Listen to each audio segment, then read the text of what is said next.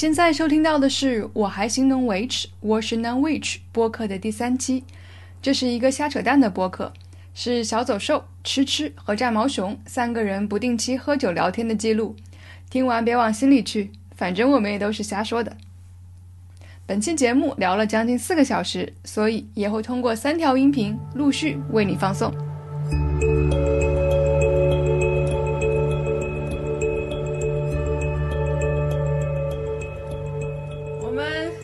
干个杯吧，干杯！干杯！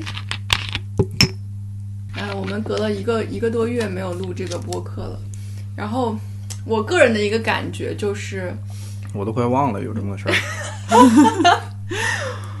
对，就是非常能 Q 中我们这个播客的名字，就是我还行能维持。当大家觉得我们已经维持不住的时候，我还行我们又回来了，能维持。哎，我觉得这个播客真的不能录的太频繁，就是每个月、每个月能有一期已经是极限了。我觉得，除非是有什么特别重大的人生感悟要分享，重大的节点要分享，或者是有什么东西就是让我们不得不坐下来说一下，因为我们还需要时间去和自己和宇宙去相处和沉淀吧。嗯，你现在听起来特别像一个神棍，特别像。就是这个月的一个成果。天呐，嗯，先首先来还是就是特别感谢在我们录的这呃这个仅仅有的三期里面，还是有一些我们的好朋友，还有一些听众在听这个播客，然后还给了我们一些回复，然后还提出了一些问题。啊，让我们觉得很惊喜。我原来以为这个不太会有 会有人关注到啊，然后其实还是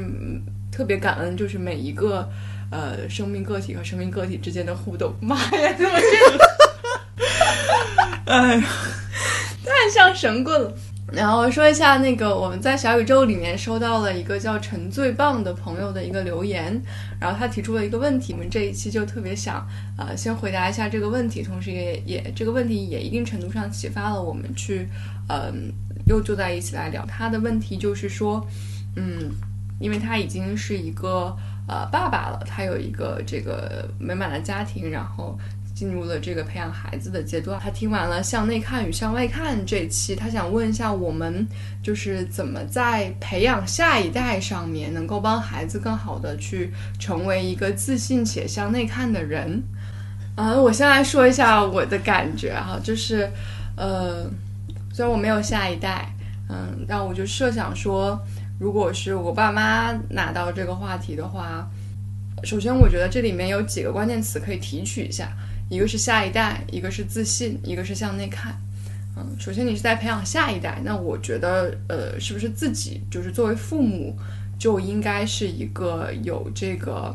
嗯，生命意识或者是向内看、向外看的意识的人？就是你要首先给自己，呃，还有你的伴侣，你们双方要有这样的一个共识，这样的会方便你们在这个家庭里面去更好的去建立起这样的一种氛围。然后我觉得这样有这样的一个能量场的笼罩，下一代其实是更容易去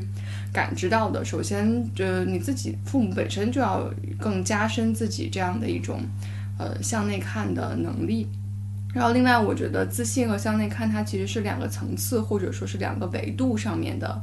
东西。自信其实是可以去培养和建立的，嗯，它跟这个小孩子他的原生家庭在呃生长可能会有很大的关系吧。就是大家可能要多鼓励生物多样性的发展，然后去观察他，然后看看他会会往哪个方向感兴趣，然后多给他肯定，要尊重他的自我思考能力，鼓励他去独立思考，然后帮助他去建立他的自信心。这个其实我觉得是小家庭的小环境里面，呃，更容易给孩子的一帮孩子去建立的这么一个环境。那至于向内看，其实我觉得他其实是，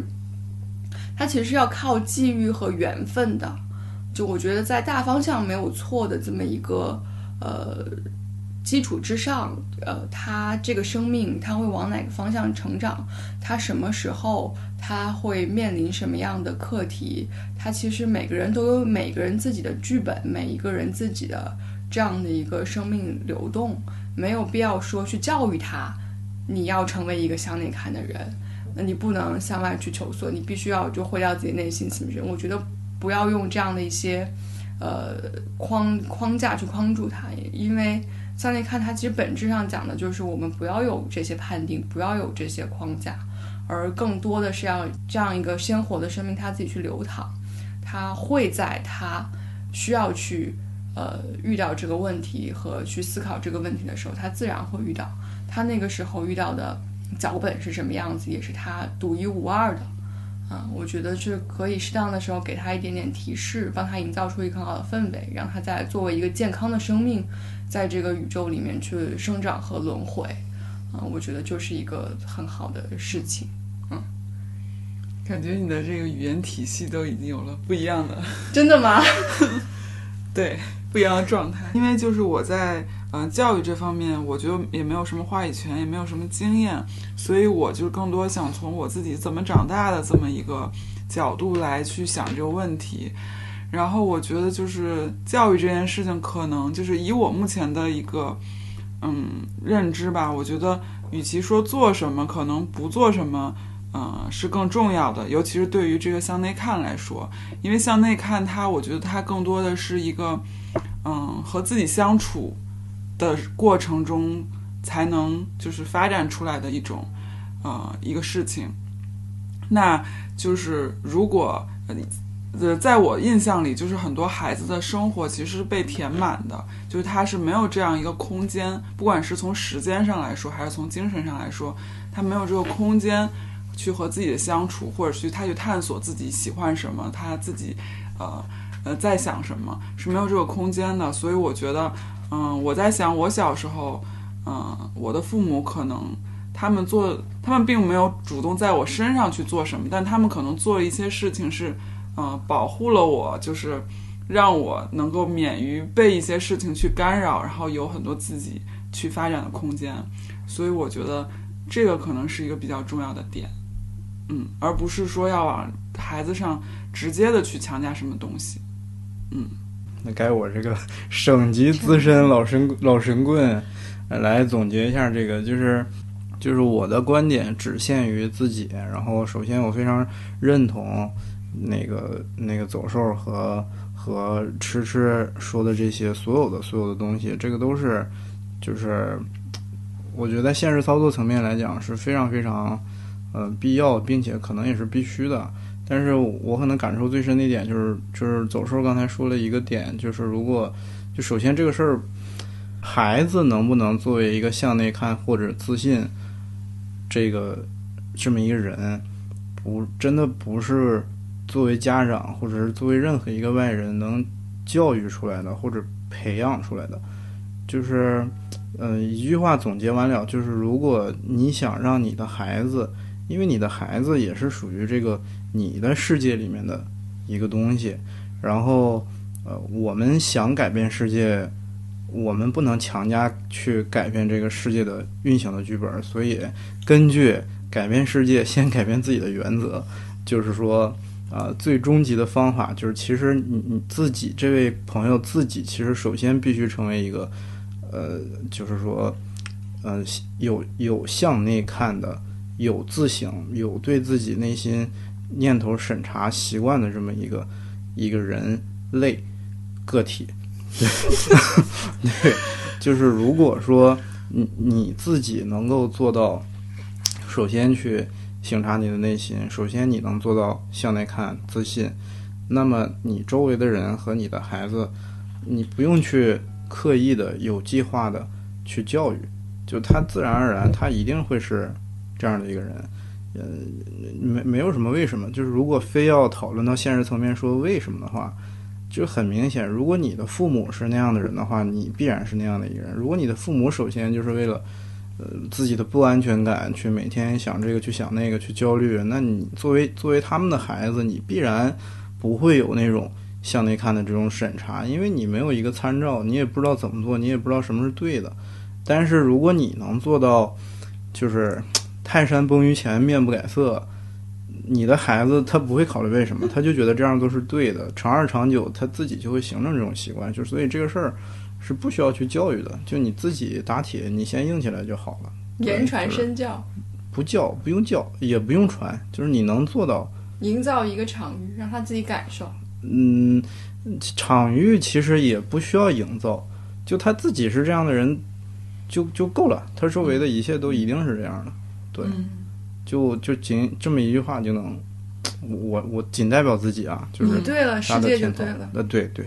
对，我觉得是啊，就是你自己是一个什么样的人，你的内核是什么样的，然后外部世界就会是你的映射。对镜子吧。嗯，嗯，一样的，你的伴侣、你的孩子、你的亲密关系，嗯，甚至是是这样。甚至你的狗，怪不得我们家猫那么傻。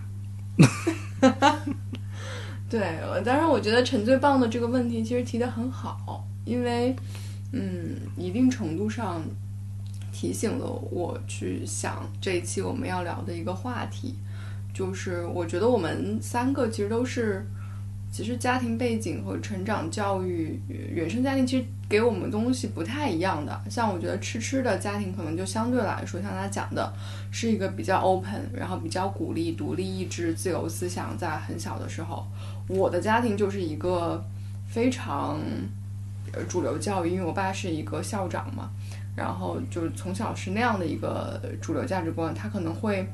呃去更强调集体主义和主流成功这样的一些意识，会去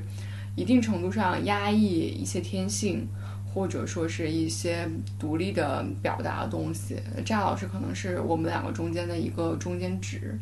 然后，但是其实我们到最后都因为所谓殊途同归吧，就像我们前两天在说，呃，就是在六七年前、七八年前，大家都还是大学里面背着书包好好上学、好好念书，要为祖国新闻事业贡献自己铁肩担道义、妙手著文章，拍出中国很好的广告片和电影的这么一个群体。大家在二零二零年以不同的方式和不同的契机，在不同的际遇的情况下，不约而同的搞起了神学，就是很不一样。嗯，就是在这里面肯定还是会遇到一些，一个是人生际遇，另外我觉得其实很重要的是一些，嗯，我不知道该怎么定义，就像我同样不知道该怎么去用很好的一个标题去浓缩这一期我们想聊的话题，就是所谓的一些文艺启蒙。就其实，呃，我在跟吃吃和战毛熊在讨论我们这一期的选题的时候，我用了一个一句话，就是说我们能不能去聊一些那些冲刷过我们灵魂的文艺作品啊？我当时只能这么定义，但是马上就会得到的一些反呃想法跟反馈，就是说，那什么叫冲刷灵魂？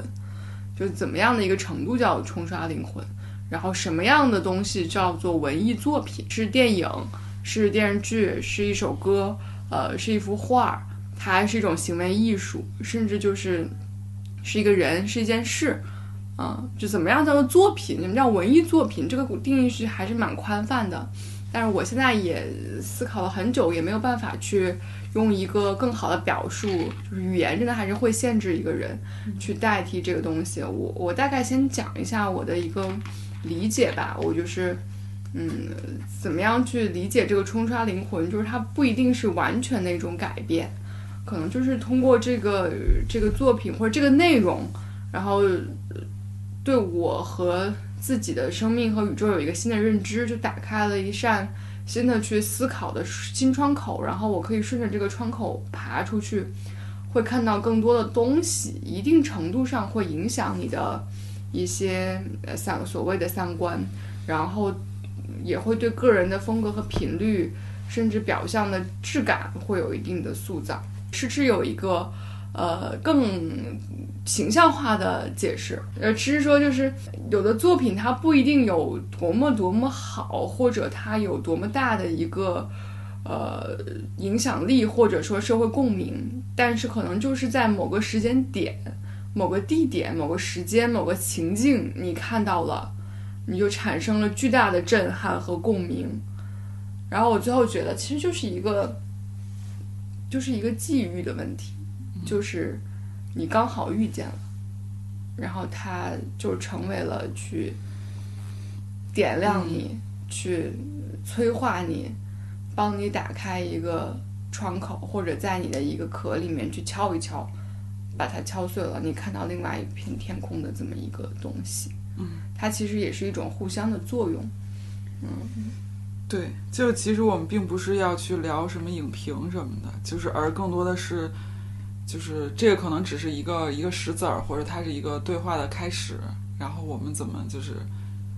以就是基于这个为一个线索去，可能有更多的思考，或者更多的灵感，或者更多的启发，这样，嗯，对吧？对，所以我们这一期其实想聊的，就是也是就是在我们这短短的呃三十年的历程里面，嗯，有哪一些这种所谓的小石子，啊、帮我们扣开了我们的心灵。就这些小石子都是些什么？然后我们会在什么样的一个时空状态下，一个什么样的情境下遇见了它？然后它在对那个时候我们的生命产生了什么样的影响？它帮我们打开了一个什么东西，然后让我们成为了今天这个我们能去聊向内看、向外看呃这样一个话题的一个人，啊，就这样的一个一个东西。嗯然后另外还有一个就是有催化剂功效的，我也觉得我们可以从嗯这个这个作品开始聊起，嗯就是心灵奇旅。对，这样其实说它不是一个，它不是一个影评，但是它确实也是，嗯，我们录这一期的一个一个一个导火索吧。嗯就是我我跟吃吃是在第一时间，在我们一个朋友的安利下，应该是他上映的第二天，嗯然后就看到他的那个介绍之后，就就是第二天早上十点，电影院一开门就冲进电影院就去看了这个电影，然后看的过程里面。就是不断的，我我在瞪他的衣角，我说啊，这个这个，然后他又说啊，那个那个啊，爵士乐啊，那个那个，就是什么感觉呢？就是说，他呃不说这部电影就拍的啊多好多好，或者它当然是一个很优秀的作品，我觉得它给我们更多的是我们这一年的一些思考和一些发现，嗯、和一些探索和一些沉淀，都在那部电影里面有了很强烈的一种回音。嗯就是它会给你一种，就像你在二零二零年的尾巴上看这部电影，尤其有这个感觉。我发现很多东西都在这里面有了回音，有了很具象、很形象的一些共鸣。嗯。然后他用非常可爱、非常有震撼力的方式诠释出来，然后又给了我心里一些震动。嗯。所以我会觉得他他对于我们来讲是一个，就所谓的嗯。就是冲刷灵魂吧，就是觉得这一年很多的生生命成长，都在结尾处得到了很巨大的一个回响。嗯嗯。然后我是觉得那种观影体验就是，它是那种，当，对对对对，就是那种，嗯。就是穿过骨头去抚摸灵魂，然后又狠又温柔的那种感觉。当，我们就想讲讲这里面最打动我们的一些一些东西吧，啊，就是看到什么地方你会觉得有那种当儿当，的那个感觉。我觉得首先是题材，嗯。嗯，就是就促促使我们第一时间走进电影院的，就是因为这一年里面感受最多和思考最多的问题就是人和生命、生命和宇宙之间的这些规律。嗯然后这部皮克斯的电影，它很牛的一个点就在于，它会把这么听上去很玄学的东西，用一个非常可视化的、非常有这个视觉表征的、非常有冲击力，但是又让你觉得很高级、很可爱的方式给你讲出来。然后我觉得这是皮克斯作为一个动画工作室很牛逼的一点。它里面讲的就是呃人的这个生命的轮回，它不是说你你死亡了就死亡，你会进入生之来处，去往生之彼岸那个过程，你会脱离你的肉身，变成一个通体发光的晶亮的小人，那可能就是你的一个能量或者频率，在这个宇宙中轮回啊。然后那个男主角。他也会就是一开头的时候会经历很多呃很多这个宇宙的层层次，然后他们就说哇、这不就是战毛熊讲的千层饼吗？他在这个他的他这个频率就在这个千层饼里面，他想要去到什么样的地方，然后他就震荡和轮回，然后就会觉得呃挺有意思的嗯、然后就特别生动和可爱的诠释出来了吧，这是我觉得嗯，最打动我的这么一点。嗯然后，嗯，吃吃也可以再再补充一下。嗯，我就讲就是比较打动我的剧情吧。就我觉得我特别喜欢的一个剧情是那个就是理发师的那个剧剧情，就是你干嘛笑？因为想理发师特逗，对，就是因为男主他一直不是很就是出 S V，炸总专业来了。那个就是男主，他不一直很执着于说他的一生的追求，人生的意义就是他的那个爵士乐嘛，嗯所以他就会以这样的一个心态去看所有的事情，他可能就是这么去看待所有的人。那在他的眼里，就是理发师的他的毕生追求，他的人生意义可能就是理发这件事情。但是后来他了解到，就是那个理发师实际上他原本并不是做理发师，这是一个呃，就是因缘际会，一个巧合，原。来是兽医。对，然后嗯、呃这个让我感到的共鸣是，就是因为就是我就是之后可能还会提到另外一部作品，就是我从小立志想长大当记者的，嗯就是因为小时候看过一部剧，然后就是我就一直想嗯、学新闻当记者，然后后来就是也。嗯，顺利的就是在大学的时候学了新闻嘛，然后包括研究生，然后也继续学了新闻摄影。所以那时候我觉得，不管是我自己还是周围的人，就是同学、老师，感觉那种期待就是你就是会，呃，你就是要做这件事情的。对，然后包括呃，即到了研究生的时候，我都还是满腔热血的，觉得我就是要去做一个新闻摄影师，一个新闻记者。然后我还记得当时有一个同学在美国的时候，一个同学在一个电梯里跟我说，说那个说你呃一定会成为中国很厉害的一个啊。一个摄影师这样，然后而且他那句话一直就我记得特别清楚，当时那个情境，然后我总觉得碰上，是一个这是一个一个此间必定有诈。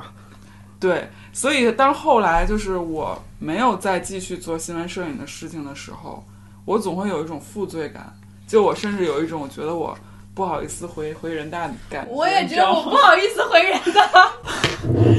就是，而且对不起任月老师。对我就是有点不敢见任月老师，然后就是那种感觉，包括我，我回想到那个当时同学跟我说那句话的时候，我都觉得对不起他，就我会有很多这种感觉，然后我就好像觉得我是好像放弃了一个我本来应该做的事情，嗯然后嗯，但后来就是现在我就觉得，嗯，不一定是那样的，就是嗯我觉得可能就是跟你的时机，嗯、那些都有关系，就是你不应该把这个我应该做什么放得那么重，而是当下可能就是机会给你什么做什么，可能是更重要的。你专注于现在，嗯，你要做的事情是更重要的，而不是呃老去纠结我应该做什么。所以当时理发师那个，我就觉得完完全全戳中我的点，因为那个是我纠结了很多年的一件事情。嗯，哦，原来理理发师戳中你的点是这样。对，我我戳中我们点完全不一样，但我先回应一下那个，就是我我跟你会有一个相同的困惑，就是我有一段时间也特别不敢，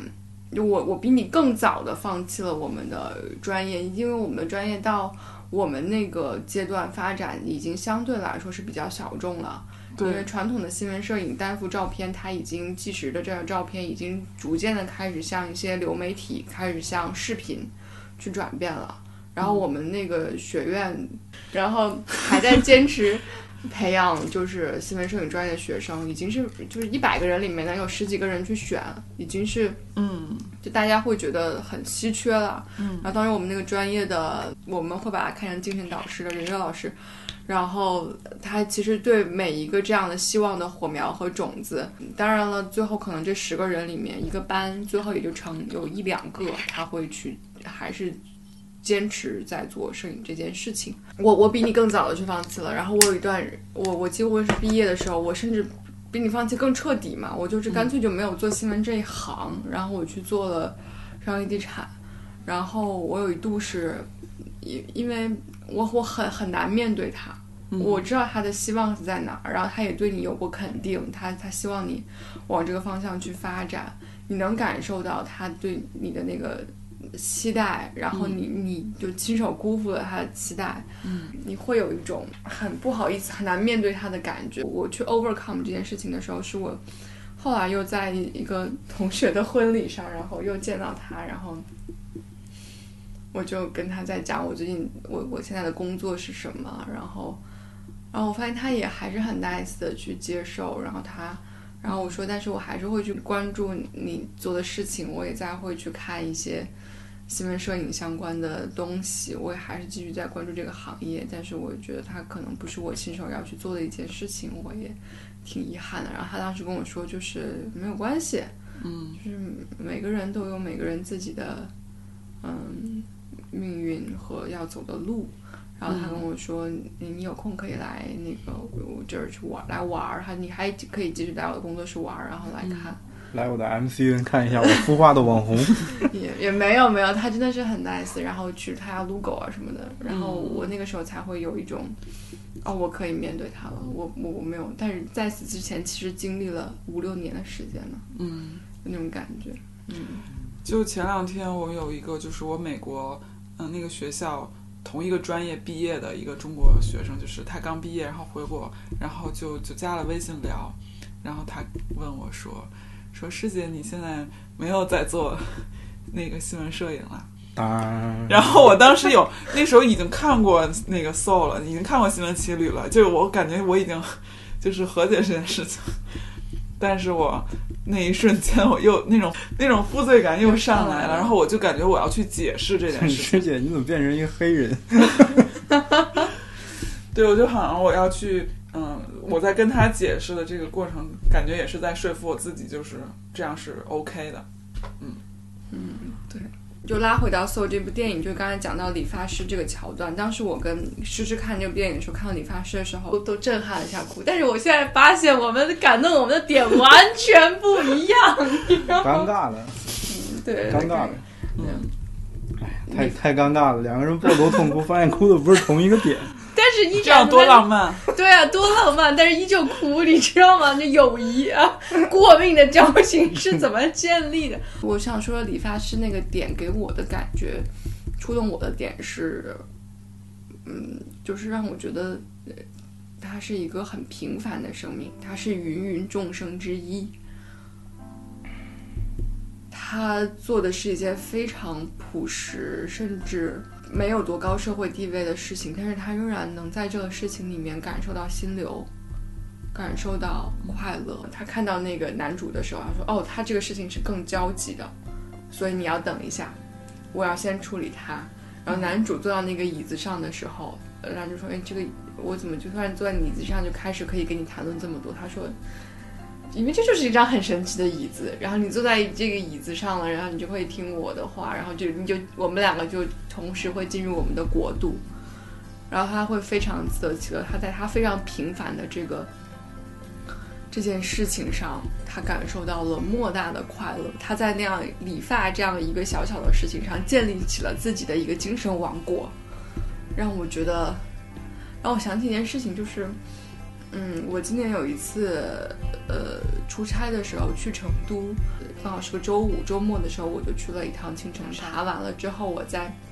山脚下爬山回来，就是随便找了一家看着挺红火的一个呃所谓的饭庄，然后进去吃饭，是一个做做鱼火锅的，我现在还记记得，那是一个很偏僻的一个地方，然后老板就亲自来给我们去上那个。火锅的锅底呀、然后帮我们布菜，然后跟我们聊天。我感觉到他也是一个很平凡的，就是成都人，然后一个饭庄的老板。你没有觉得他在做多大的生意？他也不开连锁，他就经营这么一个一亩三分地的馆子。但是你会觉得他很快乐，他会跟每一个人去讲，就跟我们去讲，哎，这个鱼你要怎么吃它才才开心，然后帮我们倒水。啊，它会维持一个很适度的，既不打扰你，又让你感觉到它的温暖的那么一个尺度，也会聊聊聊，就是哎，你们是从哪里来的呀？然后聊聊什么，然后他会去，呃，你在吃饭的时候，他会坐到一边去，跟他的呃孩子去打闹一下，跟他的狗去打闹一下，然后看见你这儿缺水了，帮你斟两个茶水。啊，然后我们那天一直也聊到挺晚，打扰到他的那个餐厅打烊。然后他又很好的去收拾完了，洗完了碗，他很好的把那个门锁起来，很妥帖的这一切，他很他很享受他的这个小的国度，嗯，他也很平凡。他说他已经开了十几年了，嗯，我说那你没有想过去开更大的一个，把它开连锁一点？我说你鱼做的这么好吃，你的火锅做的这么好吃，你可以去，呃，比如说你可以去那个市里面再开一个连锁呀。然后我还试图跟人家说，你这个也可以考虑进购物中心、进商场啊什么的。啊，没有啊，我我不考虑这些，我就是把现在的这个这个院子经营好，那个院子被他打理的非常好，啊，有一些花花花花树树水水，就是让我觉得他在他的那个青城山脚下的那个国度里面，嗯，活得非常快乐，嗯，非常享受。然后他有的时候也会去爬山，然后爬山的时候也会遇到。也会去跟一些就是青城山脚下其实有很多就是修道家的那样一些人，然后去去去聊啊，去讲这些东西。哎，让当我觉得他的那个快乐是非常非常可感、非常真实的。然后我看到理发师的那一段的时候，我就想到了这个老板。嗯，我我觉得人家活的真的是，无论是精神世界还是物质世界，在他的那个国度里面，他都是圆满的，他都是充实的。嗯。然后我就觉得特别特别感动，嗯，原来你的感动点在这儿 再次尴尬，懂了，懂了，尴尬了，绝交了。你有没有什么？这可能是我们录的最后一期播客，大家发现都都谈的不是一件事儿。哎，算了算了，该你了。我看我没跟他俩一起看，我是那天他俩去看的早上，我就刷微博，然后看的那封面，然后。就首先从这个名上，就不用他夸的有多好多好。一看这名，我觉得哎有点意思。但是由于我是一个比较惜命的人，我就决定这段时间电影院我肯定是一次都不去。然后我就在想怎么能搞到这片子看一下。结果他俩就跟我说他俩已经看完了，然后我就更更想去那个各种渠道。然后然后终于终于从一个非常诡异的渠道，就是当然很不道德啊，不建议朋友们这么干，但是。呃，就还是看了，他真的从就就并没有多么多么的说，哎呀，他是一个绝世什么片儿，也不是所有人都认同他，对吧？就是说，嗯，我我是我的感受是一样的，但是我们看电影不就这样吗？没有任何一个东西它是给所有人看的，然后我们从这里面找到我们自己比较能打动的点吧。然后这里面就是给我印象比较深的是两个点，一个点是那个，嗯。就是它这里面那个概念，呃，就是人在专注的时候，它产生心流，它它那个它那个时间是是是超维的，就是它是没有时间概念的。然后它身边有一个蓝光圈在包着它，就这个点我自己的体悟是非常深的。就是每个人的体悟其实都非常深，但是我们从来没有去仔细考虑过。就是当你专注在一件事儿里的时候，你是没有时间概念的。就是你你可能专注一天，然后它好像就是几个小时，天就黑了。或者是那种你在网吧到处都看见那种小年轻是吧？他们打网游，然后一打打天就亮了，这是一个事儿。只不过那个就比较费命嘛。然后，但是但是其实原理都是一样的。然后还有一个就是，嗯，我自己觉得 我自己最像里面哪一个人呢？我特别像里边那个街边挥舞牌的那老头儿。你是有一点儿。然后他他就是那个表面上他是一个街边舞牌的老头儿，Moon Wind。对，然后他对岳风，岳之风，岳之风，然后岳之风少，然后岳之风少呢，就在他的职业就是那个那个街边上举牌子卖广告的一个老头，他有甲方有他的老板，然后他的表面呢职业是那个，然后你看他转天天转的特别欢，然后也也没有焦虑，我就在这转好玩。但是其实他的本职工作是那个在苦海里救渡那些迷茫的年轻人的这么一个角色。他开着一个船在那个灵界，然后就找那些，就是他他还有一团队，然后他是团队就专门负责执行这个，呃，他的这个就怎么把那些迷茫的年轻人从那个心灵上包裹着很多灰尘的那个状态给拉出来。他是冥想室的主理人。啊，对他他，然后我就发现就是。我们生活中很多的那种，呃，我们的契机也好，就是他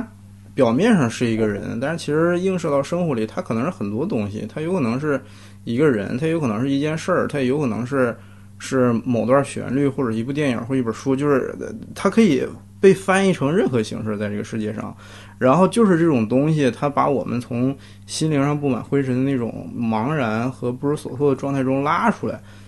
就其实我我对那个人感触是蛮深的，然后具体什么感触，就是也没有什么感触，就觉得对，就他他就就我们世界上就会有这种人，所以也就是还觉得非常非常的那个，嗯，嗯挺还还翻译的挺好的。就皮克斯这件事儿，这个电影把现实里的这个东西翻译成。还翻译的挺到位的，然后还有一个就是，我觉得这个点可能是所有的人，可能是最大多数人都比较共鸣的一个点，就是那个，就那个男主在弹钢琴的时候，那个二十二已经走了，然后他回去在那个弹钢琴，然后弹钢琴上他兜里摸出了那个二十二之前捡的那四个物件儿，然后他就放在那个琴琴谱的那个架上，然后他也没看谱，他就看着这四个物件就开始 improvise，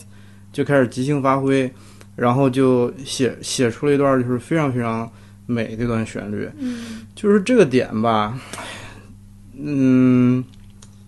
首先拍的美是一方面儿，就是做的美是一方面儿，但是还有一点就是，呃，是很符合，呃，我一直比较相信的一个东西，就是，就这个世界上的物外面的任何东西，就它只是形式，对，就是每个形式后面是有。是有一个频率在那儿支着它的，嗯，所以，所以这个男主为什么能看见这个四个东西，他能弹出来，就不是因因为他感觉到了或者怎么怎么着，其实就是因为他他读懂了它里头那个频率，并且他也是在那个频率上面，然后这个两个促音被翻译成的结果就是那个曲子，它也可以是一幅画，它也可以是一个什么别的，但是在这个电影里，它就是被翻译成了那个。那个曲子，所以，我我们我为什么就是比较排斥，嗯，纯炫技文字性的东西，或者说，就大家论就事儿论这个事儿本身，其实有的时候并不是特别可取，因为，因为那样的话都是在讨论形式，其实没有什么大意义的。嗯，然后就是我们透过这个频率看到，不是透过这个形式看里面这个实质。可能是比较我们跟这个世界沟通最高效的一件事吧，然后也能比较容易的帮助我们看清，哦，嗯，这个我们自己是一个什么状态，对吧？你好的时候，你就是能看着一海螺，你就能弹出一个曲子。嗯。你不好的时候，你看见啥都是不好的，就是它只会让你闹心。但是海螺又做错了什么呢？海螺就只是海螺。对吧？就是一切的一切都还是我们自己在思维，在在在这个就是去去瞎搞，对，就是这么两个点，嗯嗯。对我，我看到那个那个 Moonwind 的时候，那那个那个船的设定，船帆整个就是一个那种属于有点像嬉皮士的那对那种感觉就开过来了。然后他还有一个，他还有一个团队，那个团队说介绍自己的时候，我是什么加州山上打坐的人，我是一个非洲敲鼓的人。我当时就觉得，这不就是有一点点，他其实有一点点讽刺，然后也有一点点。就是很很包容的那种，就是很友善的那种感觉。就是他把这个事情让在搞冥想的，什么印度瑜伽什么这些东西全部都囊括出来了。然后他要给那个基金经理去解他的那个痛苦之身的时候，他一边敲非洲鼓，一边教你冥想打坐。然后他教那个男主你怎么去找到这你在世界上的感知，要教你冥想，关注自己的呼吸，就是那个一切的一切都都特别的嗯。特别的扣中我们最近在关注的一些事情吧，然后我觉得那那那那个设定也是特别好的，就包括就是呃莫文蔚这个人，其实我也觉得很了不起的一点就在于他的其他的团队，要么就是哪个山谷里面打坐的人，要么就是哪个教教瑜伽的人，或者是怎么样的，还都还是一些所谓的就避世隐身的一些人，但是莫文蔚他就是纽约。这个第几大道到第几大道的一个这个转角处，熙熙攘攘的喧嚣人，他就是一个转牌子的，告诉这家店在打折。他通过转牌子，他在那个世界那个那个世界里面进入了一个冥想之境，然后成为了这艘船的舵手。我觉得这个设定其实是非常妙的，嗯，对，这个也是很打动我的一点。然后当然里面更。让我觉得就是很普世的一点，就是他的那个 spark 火花的那个诠释嘛。嗯我觉得这个其实也是，就是挺挺核心的一点。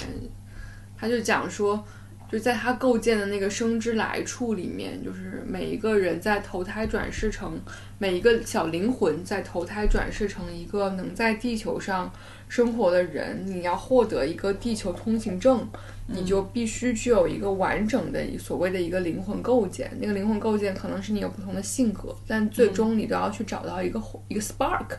一个火花，就是什么事才能打动你？你喜欢和想要的是什么？然后你找到了这个答案，你才能去投胎，才能在这个世界上去做一个完完整整的人，嗯才能有一个地球通行证。啊，我觉得这个设定也是很很完整的。它的第一重完整是让我觉得，就是每一个小灵魂投胎转世成一个婴儿，人在婴儿状态的时候，它都是完满的。嗯就是婴儿是很圆满的一个状态。你来到这个世界上的时候，你是一个很圆满的状态。嗯你有了你的 spark，你有了你所有的这些这个灵魂的修为，然后你才能投胎转世。你生下你你 born with it，嗯，你是一个完整的人。但是你在后天的成长里面，你可能就会压抑或者是弄丢了自己的某一个部分，你的 spark。然后你可能到了很多很多年之后，你才能经历了一切之后，你才能重新找到它，点燃它，嗯，然后成为一个人。我觉得这个设定也是很妙的。就其实你是 born with it 的时候，你你你是你你你你出生的时候你就有了，你是完整的。但你之所以感觉自己不完整，其实是你在你自己的这个生命历程里面，你你会被主观或者客观去压抑一部分，然后你再去往前走，你可能才会明白和遇见。然后，那我觉得回到刚才那个问题，嗯就是说教育孩子的问题，对就是要保护他，不让他丢掉。对对天性的保护，就自信其实来源于对天性的一些保护。你你要允许他去发展自己的天性。嗯，我觉得就是要要先去看他，先去观察他，看看他的天性，他是喜欢天空还是喜欢海洋，他是喜欢吃面还是喜欢吃菜，就不太一样的。嗯要去鼓励他的这些东西，然后再看去怎么在他的天性上面有一些引导吧。嗯，我会觉得千万不要让他丢失了他什么。我觉得中国的主流教育其实是会去把很多 spark 压抑掉的。嗯但其实就是，就很多父母，包括他想去保护，但是其实很多时候他没有意识到一点，就是他们自己本身的一些行为，他们是在无意识中就让孩子把这个东西丢掉了。对，嗯所以他们即使尽全力的去保护，他们不知道的一点就是说，其实他们自己做的很多事情，就在让孩子丢失这个事儿，丢失自信。比如说，嗯，就是一些父母，当然这个没有什么错啊，没有对错，这很正常的事儿。比如说，父母为了给孩子很好的条件，然后他们父母呃父母小时候是穷过来的，他们就会一直给孩子灌输，就家里条件不是特别好，然后父母就就疯狂的去。去这个就是为孩子创造条件，给自己累得半死不活，每天也不开心，然后嘴上说着说要给孩子创造这个，你说孩子能看不到吗？他自己是能感知到的。他在看到这个过程中，他首先第一步自信就丢了，所以这个不是保护来的。我自己觉得哈，就是他们自己没有意识到，他们自己做的事儿是嗯就是在在让孩子丢失这个东西。所以说，那问到我怎么做才能保护孩子这个东西，对吧？每个人情况都不一样。嗯就是你说贫困家庭的这种父母，你跟他说的是这个方面，然后有其他问题的父母，你跟他说的又是另一个方面。那终归几点，就怎么办呢？就是父母首先必须克服自己心里的这个问题，嗯，他他必须改掉自己心里这个编码。比如说他家庭不好，他就一直认为他家庭不好是个条件；有些父母认为他的夫妻关系不好，他就一直认为这个夫妻关系不好是他自身的一个问题，然后他口口声声表面上去保护孩子，他根本就没有意识到说，在他这个问题没有解决的时候，他的问题的很多显现已经给孩子造成影响了。所以，就是父母怎么去教育孩子，教育就其实都都说不上啊，他自己先能把自己这个心理上的结症解开了，对，就剩下一切都不用教育。你孩子看到你开心，你说你孩子能不开心吗？对吧？就是他一切都来了，就是那么一个结儿，所以就是。就说说白了，还是改世界先改自己，没没有什么，嗯，就说你要特意的去，哎，我看这个书，我听他们讲，我应该怎么做，对吧？你反倒是你看这个看这个看这个看这个，然后去硬教的时候，其实你没有真正理解什么叫向内看，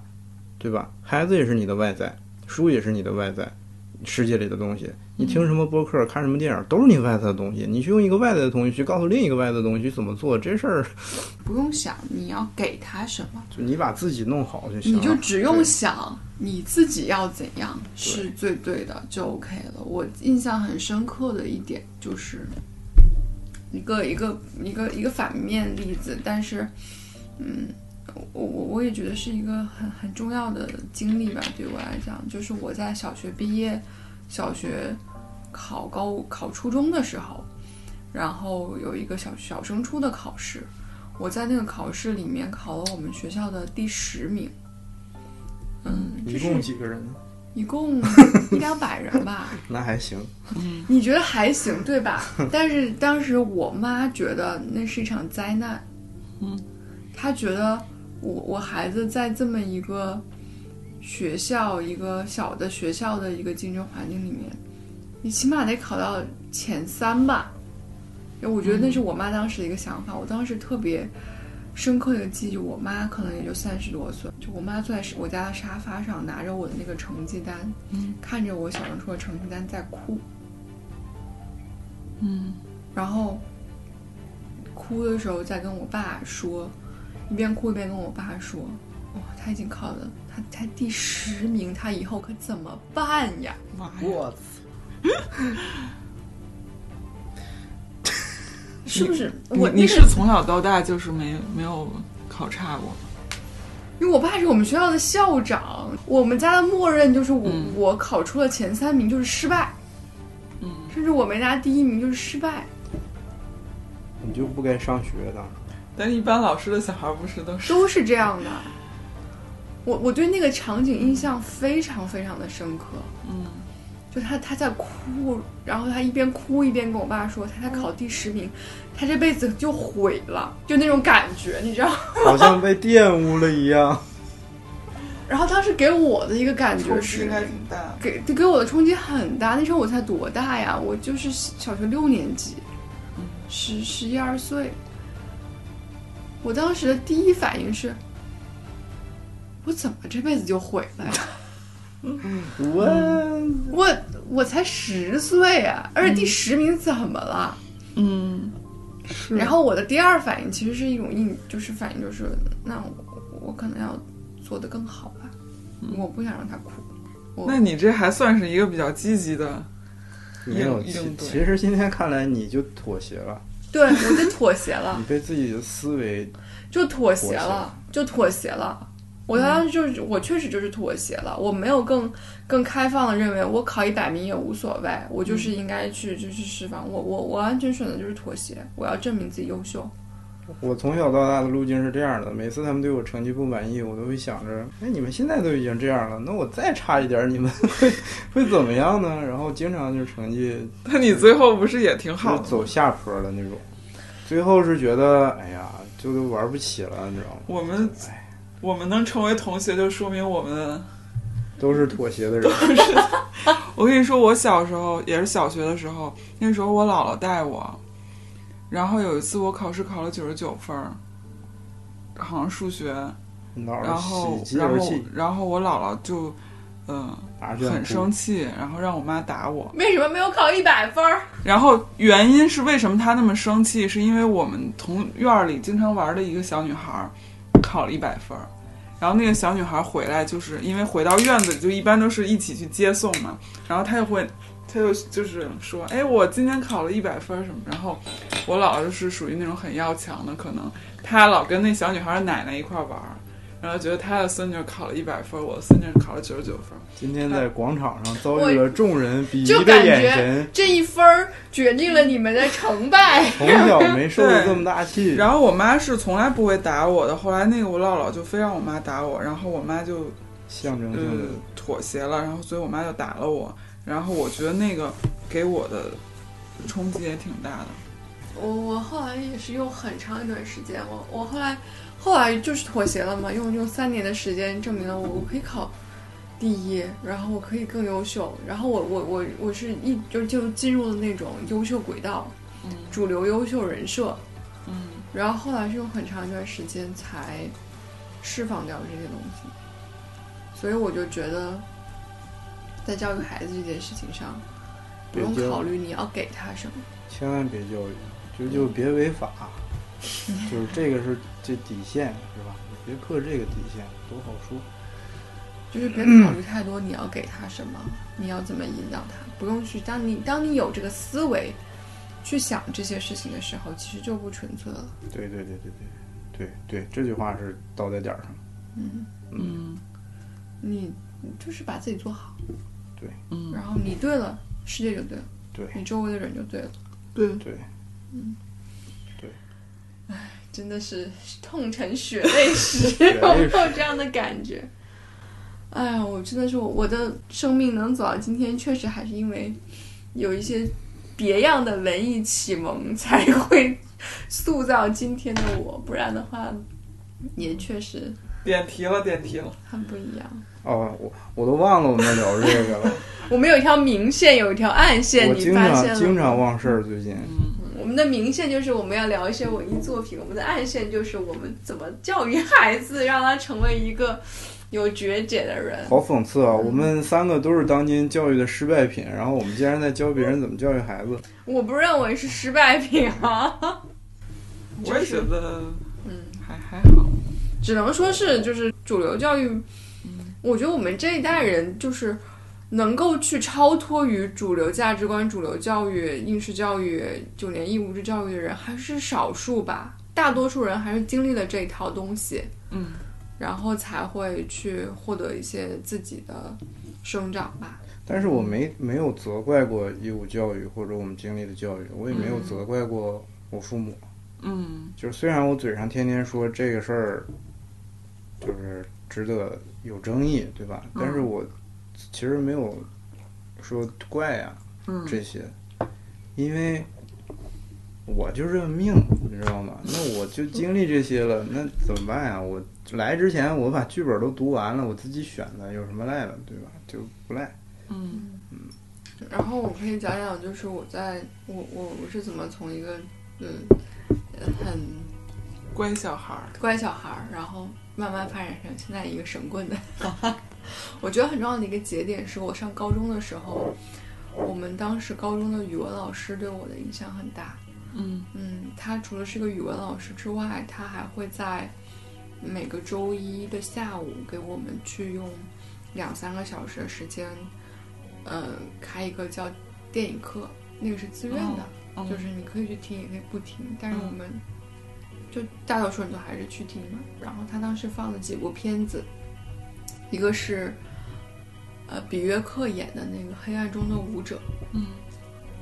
然后会放那个《霸王别姬》，嗯。嗯，然后我也是在《霸王别姬》那个电影里面建立了对张国荣的 深深的认同感和热情，嗯。然后还会放那个《活着》，嗯。就张艺谋呃导的，然后葛优演的那个《活着》。嗯。他会去放他呃就是喜欢的，还有陈凯歌的《黄土地》啊什么的这些。那他会去放一些电影，我觉得文艺启蒙吧，就是哎，那在那之前你会自己看电影吗？少很少。嗯嗯，初中的时候没没有，嗯我我觉得初中之前的文艺启蒙就是我爸会丢一些名著给我看，哦，就他会认为那是无害的，那是中书嘛？就是中国教育部认可的名著，里面有一些爱的爱什么的，简爱。爱的教育，啊爱的教育，嗯。海伦，假如给我三海伦凯海伦凯勒自传，野性的呼唤，就是那一系列。嗯。但是我觉得那一系列的书也很妙的，嗯。就特别是像《简爱》这样的作品，它一方面是什么中小学生必读，对，但另一方面里面也有很多，就是你可以去进行文艺启蒙的东西，不知不察觉之中，还是默默埋下了一些文艺的种子。包括那个时候，我也会开始看，呃，村上春树和安妮宝贝。嗯，安妮宝贝是挺流行的。村上春树老师，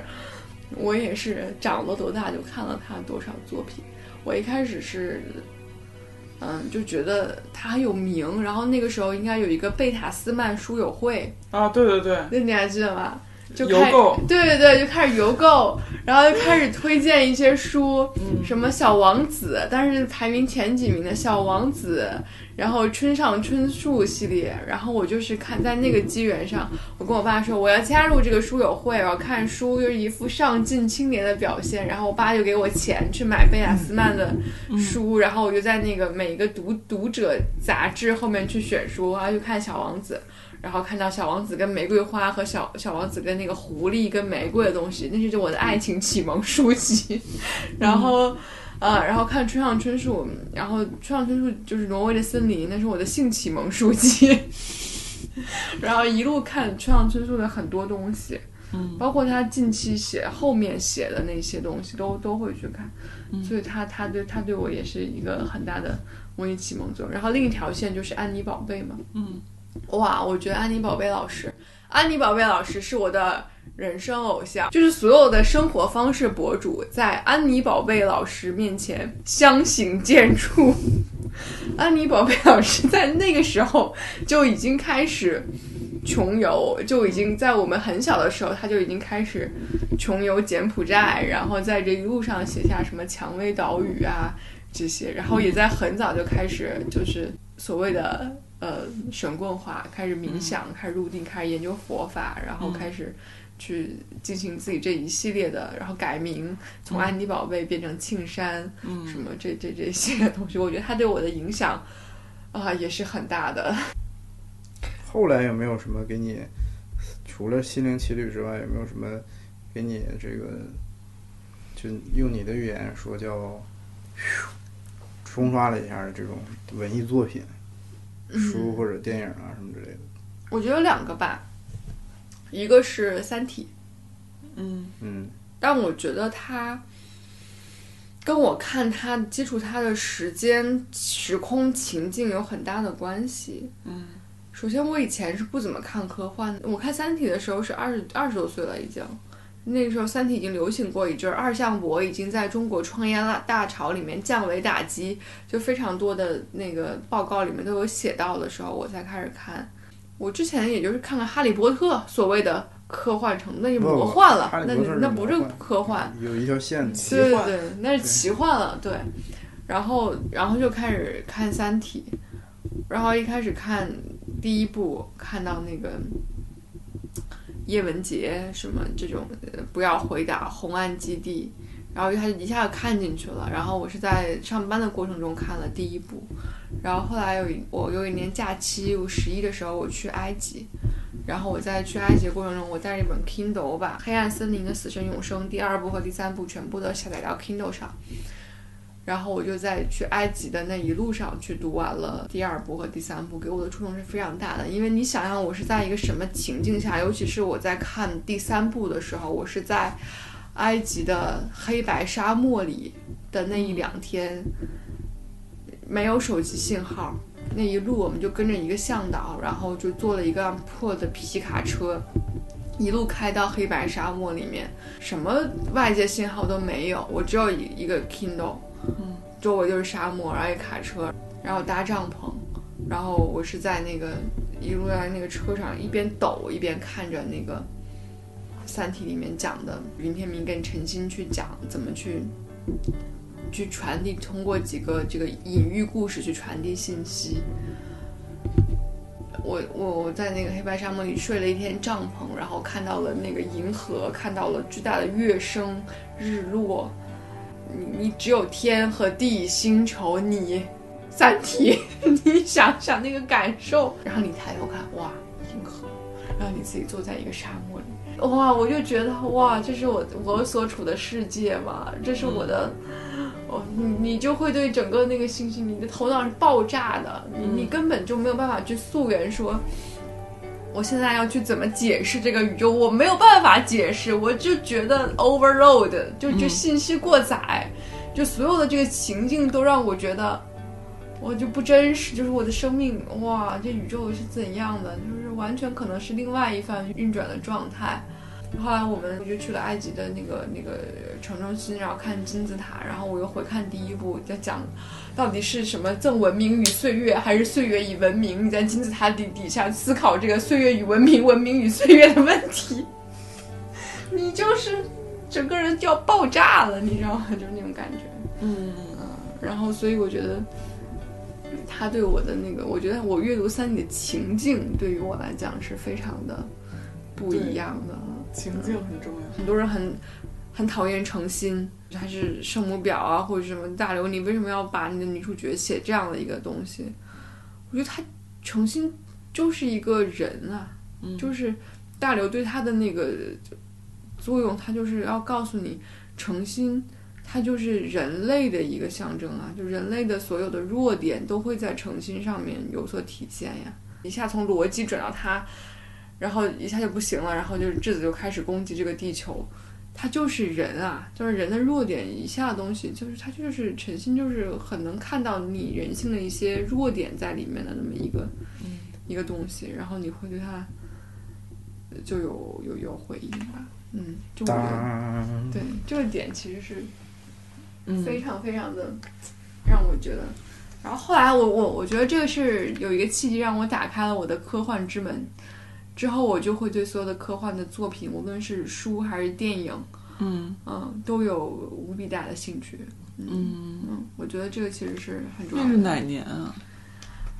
哎呀，那个时候我也挺大的年龄了，二十六七岁，但是一一七年了吧？嗯。对我，我其实觉醒的蛮晚的，跟我一直受压抑也有一定的关系。然后第二个就是，我觉得现在大家也还有机会看到，如果有机会看到，你们千万千万不要错过的，就是《天鹅湖》男版《天鹅湖》的舞台剧，全男班的《天鹅湖》，马修·伯恩改编的《天鹅湖》，一个剧场里面观看的舞台剧。如果你们的城市有这样的演出，一定一定一定要去看啊！我一开始也是觉得对天鹅湖的印象，大家都都是啊，那个一个一个王一个王子和一个那个天鹅恋爱的故事，一个经典的芭蕾舞剧《四小天鹅》，你不会觉得有什么值得去看的。嗯，然后即使他说啊，全男全男班，然后你觉得啊，猛男跳舞又怎么样嘛？啊，然后当时是我语文老师跟我说。给我发信息说，哎，我看见最近北京天桥有那个全男班的天鹅湖，你一定要去看。然后当时约着我的两个好朋友，就一起去看了。然后当时我我把那个那个链接发给他们的时候，当时我我好朋友还嘲笑我说，啊，这不就是啊猛男跳舞吗？那可以去看一下，我们买一个最好的座位，看一下壮硕的肌肉跟这个鲜活的灵魂，然后跳芭蕾啊，我们可以带两瓶酒过去，尽享这个目之欢愉，带着一种那样的一种。嘲讽的心理进去之后，它是分了上半部，它是全部都是男舞者在跳的这个天鹅湖，对这个故事本身也有一个挺大的改变的。然后我们看完上一部之后，我们都傻了。嗯，就他其实，我觉得他完全是在讲另外一个故事，他只不过是脱了天鹅湖的这个经典。嗯。他讲的是一个什么呢？就是男主人公是一个呃一个王子，他是一个体弱多病的王子，他从从小也是很不得志，他被他的妈妈就是冷落，然后他从小他可能也不是要继承王位的那个人，就受到了很多，一方面是王权王室的这个压抑，一方面是他的这个亲情他的家庭的一个压抑，他就是一个很压抑的一个状态的一个一个少年。然后他在这，他的女朋友也是一个就是家庭许配的，然后也看上去非常不好的一个没有什么灵魂的一个女生。那她被束之高阁，但是她的灵魂是非常受压抑的。就在一个非常压抑的一个状态下，她走到了一个湖边，她想要自杀。自杀前夕，就是那个湖面出现了一些天鹅，头额振翅高飞，非常的有生命力，他可能感受到了一些自己的心灵的一些投射吧。当时很多人会说，哎，这是不是一个一个 gay gay 的舞蹈？是不是讲一个男男恋爱的故事？当你看完了之后，你不会觉得，我觉得，我觉得他就是讲讲一个人和自己的灵魂发生怎么一个人怎么去找到自己的一个一个过程吧。嗯然后我们看完了上半部之后，我们都发现了，他其实就是在讲一个人怎么去找到自己、成为自己、回归自己的时候。然后我们中途就在那个天桥的那个休息室里，然后我那个朋友就说：“他说今天这个酒啊，带的还是值，我也觉得值。”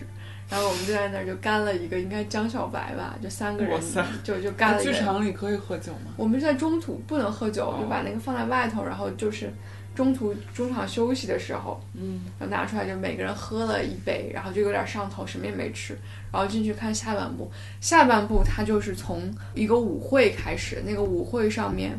呃，那个王子就开始放飞自我，然后在一个舞会上面就可能意淫出自己的一个灵魂，然后看见那个头额开始怎么去放飞自己的意志，嗯然后你看他的就像搏击俱乐部一样。那个意志开始调戏他的母后，鞭笞他的女友，然后你可以看见他的那个，就是潜意识里面那个东西升起来，那个头额其实就是他的一个自己的潜意识的投射，就他在干所有他本体不不能干也不想干的事情，但是他的潜意识都帮他干了，然后非常意淫，非常爽，然后最后那个王子。就在这种错乱的那个那个结构里，然后听到了头额要跟自己的母后传出婚讯的时候，感受到万念俱灰，然后杀死了自己的未婚妻，然后最后关在一个一个监牢里，然后那一幕真的是让我们泪如雨下。他在一个监封闭的类似于一个监狱里面，在一个床上，然后会有很多天鹅去攻击他，就非常多的男舞者群起而攻之，一个非常羸弱的王子躺在那个床上。然后当时我们看到的根本就不是就是人在攻击，看见的就是自己心里的所有的那些挣扎和所有的那些那些那些欲望，那些就是乱七八糟的东西，怎么去叨扰你的内心。然后我们三个就看着，就是开始手就是不受控的，就是那个手拉着手就开始就颤抖，然后三个人手就抓着，就开始就开始颤抖，哇！然后看到那那一幕的时候，你你很明显的就感觉到每个人的心里都是有那个结，然后那个王子就是在那个地方在现实生活里死去，然后最后一幕，哇、太绝了，就是那个头额，就是他意识的投射，他精神的那个投射，抱着这个王子死亡的躯壳，站在生与死的边界，站在阴与阳的交界，那个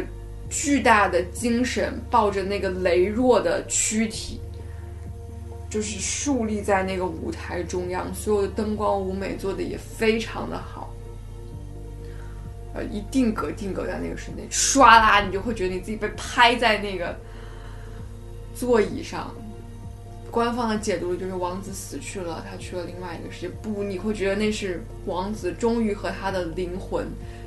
合一了，他终于重生了。哇，就是那个瞬间给你的震撼是非常非常大的。然后他的那个全全男班的天鹅，他的的力量、力与美展现的是非常有冲击力的，非常好的。啊，我觉得对。如果说《后羿骑兵》是今年的爽剧的话，我觉得男版《天鹅湖》就是舞台剧里面的大爽剧，大爽剧，大爽剧。你你又能看见嗯，鲜活的肌肉，那种沉重的叹息，啊，那种剧烈的那种冲击力，然后到最后你你看到那一幕的时候，然后我们三个真的就是就是就是拉手拉着手，然后躺在天桥的那个椅背上，三个人泪如雨下，就是那种感觉。嗯，那个还会再有吗？应该还会有，哎，是中国人跳的吗？还是没有没有国国外人跳，应该是英国人跳的。是所有的演员都是都是男男的。他其实做的非常非常之精巧。我一开始会觉得我没有看过舞剧，我会不会不太理解那些舞蹈？但是完全没有那个壁垒，他所有东西都做得很好，包括里面还会有一些很精巧的戏，比如四小天鹅、这种设置。他会专门有一只天鹅是那棕色人种，或者说是一个黑人，他也会去强调一些这些东西。嗯，diversity。对对对，性少数群体去看也会能看到一些自己的投射，但是我觉得就完全是你，你带着什么样的人生命题去看，你就能看到什么样的故事，就还是挺好玩的。嗯嗯，你要聊什么？你要聊奥特曼吗？奥特曼，本来没想聊奥特曼，但是说起来，我觉得可以聊两句。就是奥特曼，就是确实是我，如果是追根溯源，确实是我就是最早记忆对我影响比较大的，因为就是我觉得，嗯，其实后面会学新闻啊什么，就是很希望能够，嗯，拯救世界的那种。打小怪兽，哎有点中二，拯救世界，就是因为我觉得因为跟看奥特曼有关，就是嗯，我没看过哎，真的，你可以跟我科普一下。呃奥特曼嘛，其实就是因为我长大以后也没也没看过了，所以我的记忆并不是一个理性的记忆，就是我只能记住大概的感觉。它其实就是一个就是有怪兽入侵，奥特曼是一个去嗯打怪兽的这么一个角色，但是因为奥特曼在那个设定里，他其实应该是一个很强大的存在嘛，就是人类都会，普通人都会，呃，期待着他去拯救世界。但是他可能有的剧情就是，奥特曼也会被，也会被击倒嘛，也会被有很脆弱的时候。那是可能那个时候所有的普通人，他们可能就是一起去，去发射一些能量，反正怎么样，就是，嗯。一个普通人的力量的汇集，再汇集到这个本来很强大的一个人身上，然后最后再再再打败那个怪兽。那奥特曼其实就是人类的一种，就是理想的投射。对，然后我就是非常会被这种，小时候我是会特别被这种感召。然后我看奥特曼的那个大结局还会看哭，就是，嗯，就是我一直有那种想拯救世界的这么一个梦想。所以后来一提到就是第二个，嗯，童年的那种，嗯，影响我的剧就是那个，让我后来会想当记者的，就是有一个电视剧叫《新闻小姐》。然后我我今天还去豆瓣查了一下，它应该是九九年的一个剧，应该就是又应该就是我小学三四年级的时候看的。然后，嗯，它是那个周海媚演的，它讲的就是在一个电视台里的，就白宇，我你你今天发的时候，我才突然反应，哇，我也看过那个剧。我跟你说，我跟无数人说我小时候看这个，然后想当记者，然后没有人看过。我看过，我今天讲，我操，真的，我的妈！你竟然能挖坟挖到这个地步，我也是服你。因为这个剧我印象非常非常深刻，因为他当时讲的就是一个电视台的一个应该是晚晚间新闻的一个节目组吧，然后嗯，他们就是会去，因为具体剧情其实我也不记得了，但是我至今非常记得我小时候看过一个剧情，就是当时他们有一个呃。有一个新闻是野生有人去野生就是卖买卖野生动物的熊胆什么，然后他们就去暗访，然后后来还被抓了，就是那主播男女主播被抓了，然后那男男主好像是凭凭借着他的那种三寸不烂之舌，就是说动了那个那个罪犯，嗯，然后当时我就对那个记者干的事儿，我觉得特别酷。然后因为在那个之前，就是还看好多警匪片，我是觉得特想当警察。就反正就很想做一些，你就是想做一个酷的人，对，很想做一些伸张正义的人。然后后来发现记者就暗访这事儿也挺酷的，就是就是跟警察似的，就是你要去，嗯，就是纯粹是出于一些就是正义感，或者是去做一些事情去，嗯，有点像拯救世界一样。所以那部剧给我的一个影响就是我那时候觉得很想当记者，所以就是。后来到了那个高考的时候，嗯，就是就报了新闻学院嘛。我印象也很深刻，我就是很小的时候看，然后当时觉得周海媚、高曙光演的那个男女主嘛，算是，然后印象很深刻。周海媚就觉得非常有职业范儿，然后白云，然后一个海龟，然后去去那个播报那个本台记者为你。什么带来的最新报道，然后怎么讲，就是觉得一方面很正义，一方面很专业。然后那个高曙光就是一副那个，我当时觉得哇太帅了，就是什么时候都都可以力挽狂澜的一个人。我记得很深刻的时候，他那个主播，然后他会有一面他们电视台明珠明珠电视台，对不对？嗯哇塞，我竟然记得，我靠！我不记得电视台的名字了。然后对，然后他会有一个面墙，然后一开始就是哪个女主播的照片，大幅照片就挂上去。一开始挂的是另外一个主播，然后白云进入了周海媚扮演那个角色进入了那个主播台的时候。嗯，开始成名、开始走红的时候，他就变成周海媚大幅照片。后来周海媚可能就是被挤兑，会被一个叫丽丽的吧，还是什么？哦，好像是，就鼻子特别大的一个，就 是一个一个。我你还记得？我也记得。对对，然后他就会被那个那个照片就会被拿下来，就会那个丽丽的照片就会被挂上去，代表着一个主播的耕地。对，那就是我小时候的一个理想启蒙吧。嗯然后另外一部《白日梦想家》，啊，给我印象也很深。然后《白日梦想家》这个电影也是非常机缘巧合就是 Mitty，对那个 What Mitty 对吧？还是 Water Mitty？、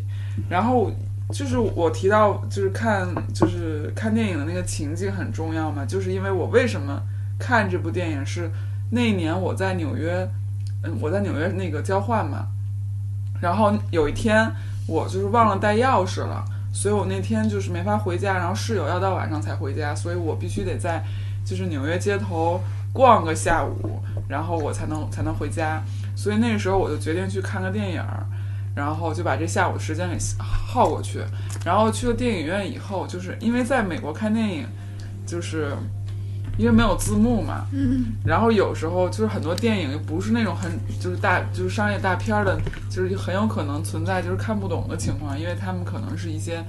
嗯特特殊的一些文化背景什么的，所以我就特别怕就是看到一个我看不懂的。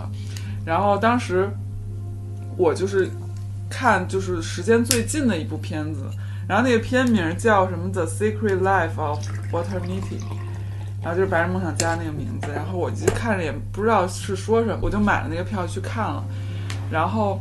看完以后，一开场，然后是那个那个 Life 那个生活杂志，然后我一下就我我一下就激动了摄影人对，因为我们作为新闻摄影专业的学生，就是 Life 是一个非常 非常至高无上的，至高无上的。然后这个电影居然看背景讲的是 Life 杂志要要就是停刊，然后是一个胶片冲印师，就完全就是激到我，就是居然我随便挑了一个片子是讲这么一个事儿的，然后我就完全不担心我看不懂这件事儿了，然后我就非常兴奋的在看，然后看完以后就是。嗯，那那整部片子的剧情就是非常戳我，因为他讲的就是一个本来很墨守成规的这么一个人，他可能就是很多事情是在他的想象里，但他不敢做，但他因为一些机缘，然后他就嗯一步一步往前进，然后到最后去跑到什么那个什么格陵兰岛，然后什么又跳海，什么躲鲨鱼什么这些事情，然后。就反正当时给我的冲击很大，因为我觉得当时我就属于那样一个人，就我的人设就不是人设，就是我这个人就是，嗯，行为很保守。当时啊，就是那年应该是一二年，就那一年，我觉得我还是一个行为很保守的人。然后我可能就是幻想我去过一个冒险家的生活，但是我又没有那个胆量和没有那个能力，所以就跟那个男主非常像，就是他的现实和。嗯，想象有一个很脱节的状态。但是后来就是我不是又那个研究生的时候在我还有学新闻摄影嘛，然后那个成为了我一个契机，因为就是在学新闻摄影的过程中，我我要在一个大农村，经常要自己开。我作为一个刚学会开车的人，我要在那种什么雪地里去开车，然后嗯去那种非常偏僻的村儿里去拍照，然后就是。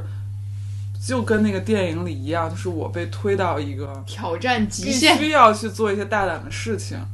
然后我就迈出那一步，然后一步一步，然后就是真的好像，嗯，做了很多，我觉得很多可能身边的人，嗯，都没有就是做不到的一些事情，然后，嗯，比如说，当时我们研究生有一个作业。嗯，就是我们要去拍，就是班里的人要抽签儿抽一个附近的小镇，我们要去拍那个小镇，嗯，拍大概两三个月。然后就是你们无论抽到哪个小镇，你就必须去呗。对，然后当时我抽到了一个小镇叫 Guysville，然后就是男的挺多的，好像。那个叫 Guysville 是因为就是创就他的第一个是镇长叫盖，就他的姓是盖，然后盖 对，然后类似那个五度，然后，呃，我就去那个第一次去那个小镇，都是怀着很激动的心情吧，就想象着可能我先要去一个餐厅，然后从餐厅跟那个老板搭话，然后就是去认识这个小镇的人。然后去了那儿以后就傻眼了，就是那个小镇是一没有公共空间的小镇，就是它没有任何比如没有餐厅啊什么这种地方，只有家和家。只，有家，然后街上一个人都没有。所以当时我为了完成这个作业，当时我们作业要求是每周要交一百张照片，交一百张照片意味着你可能要拍一千张照张。片，你才能挑出一百张。然后你在一个那种街上都没有人的地方，你到底怎么能拍出这张照片？然后在那之前，就是你们那你只能去叩响人的房门。对。一家拍五百张，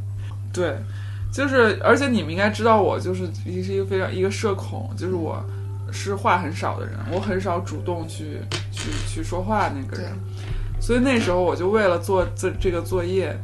我我就真的一家一家敲门，哇塞，而且就是背景是 Ohio 是一个百分之九十五以上都是白人的一个地方，就是而且在我们那个深度，就它已经不是城市了，那些地方是他们没有见过外国人的，它还不像纽约那种大城市，就是你是一个亚洲人，就是很很司空见惯，然后那边都是真的是非常非常农村的地方，他们都是很保守的人，所以我作为一个外国人去，就是在他们看来是很很惊诧的一件事很。illegal 的事情。对，然后就是反正有很多重重困难，反正当时我真的就是每天要去，然后一家一家敲门，就说我要是介绍我是谁，然后我要拍，能不能来你家，就是来拍照什么的。然后当然中间也有过很多挫折，就是有被人赶走那种，还被人骂，也是被说过什么那种，就是滚回 对 go back to your country 这种话，就是都经历过。然后我终于理解你为什么会成长成现在这样的一个非常对，然后当时那段经历就真的是像那个电影《那白日梦想家》里的，就是他就被推到那个地方，他就不得不去做那件事情，然后就是最后可能就和自己梦想中成为那个人就就合一了。所以我之前就是，嗯，以前就是在我很胆小的时候，我会梦想去过一种冒险家的生活，但我觉得我做不到。但是在那个时候，就是一步一步推到那儿，我觉得我好像做到了。嗯，然后就，嗯，就让我觉得那那个电影其实算是一种鼓励。然后，所以后来我还一直会经常去回看，哎，所以你最后完成了那个作业，完成了。完成了那个作业我。那那三个月，我每个星期都哭，都会哭，哦，对，你好像跟我说过，因为不只是这个困难，是交完照片以后，老师还会批你的照片，就批评你的照片，然后就会那个还有这重困难，反正那个每周都会哭。但是那门课是在那门课上完之后，我觉得我拍照有非常明显的一个进步，就我们班所有人我都能感觉到，就每一个人经历完那门课。都有很大的进步。我觉得他的那个教育方式就不像我，就他是会就是把你丢到那个情境里，比如你是一个摄影，你是一个战地记者，你你现在面临的是你在一个小镇里，你要去交这一百张照片，你可能如果说是你你去武汉，嗯，你就丢到那样的一个一个一个境地，你必须要去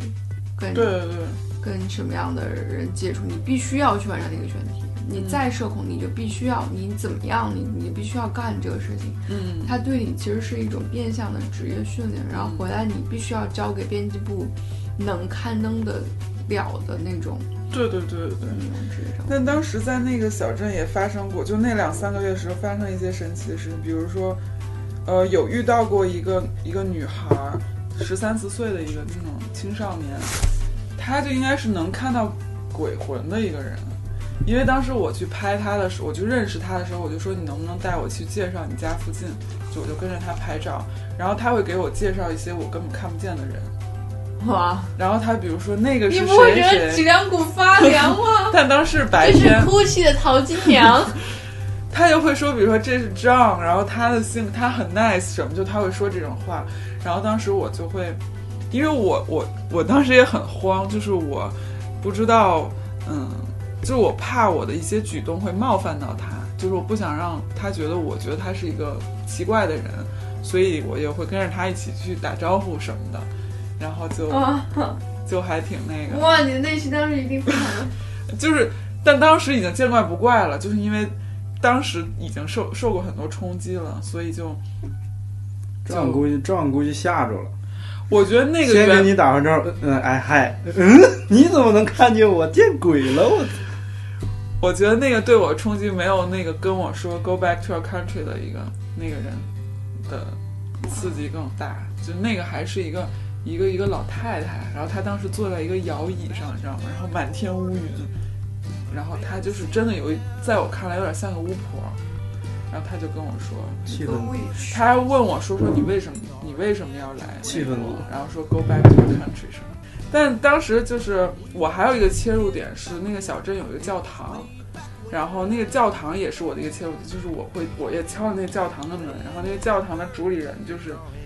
带我认识了小镇上很多人，啊然后所以我每周日都会去参加他们教堂，不是周日会有一一些那个礼拜呃礼拜的活动嘛。然后他们有一个环节是会唱那个圣圣歌嘛，圣经的一些一些歌曲。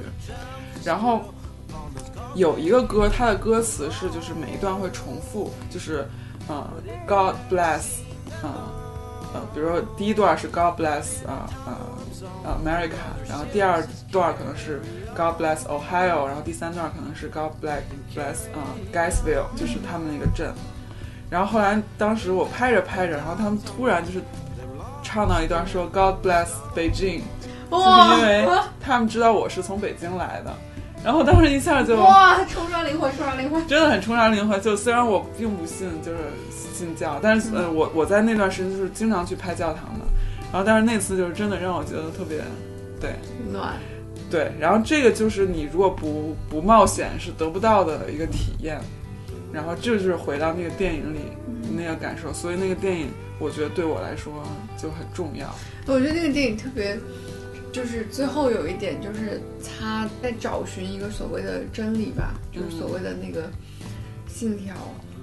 然后他他一直都没有到，最后就是在一个雪山上，特简单，拍狐狸，啊，拍雪狐狸，然后那人就说：“就你就在他的钱包里，嗯嗯，开拓视野，看见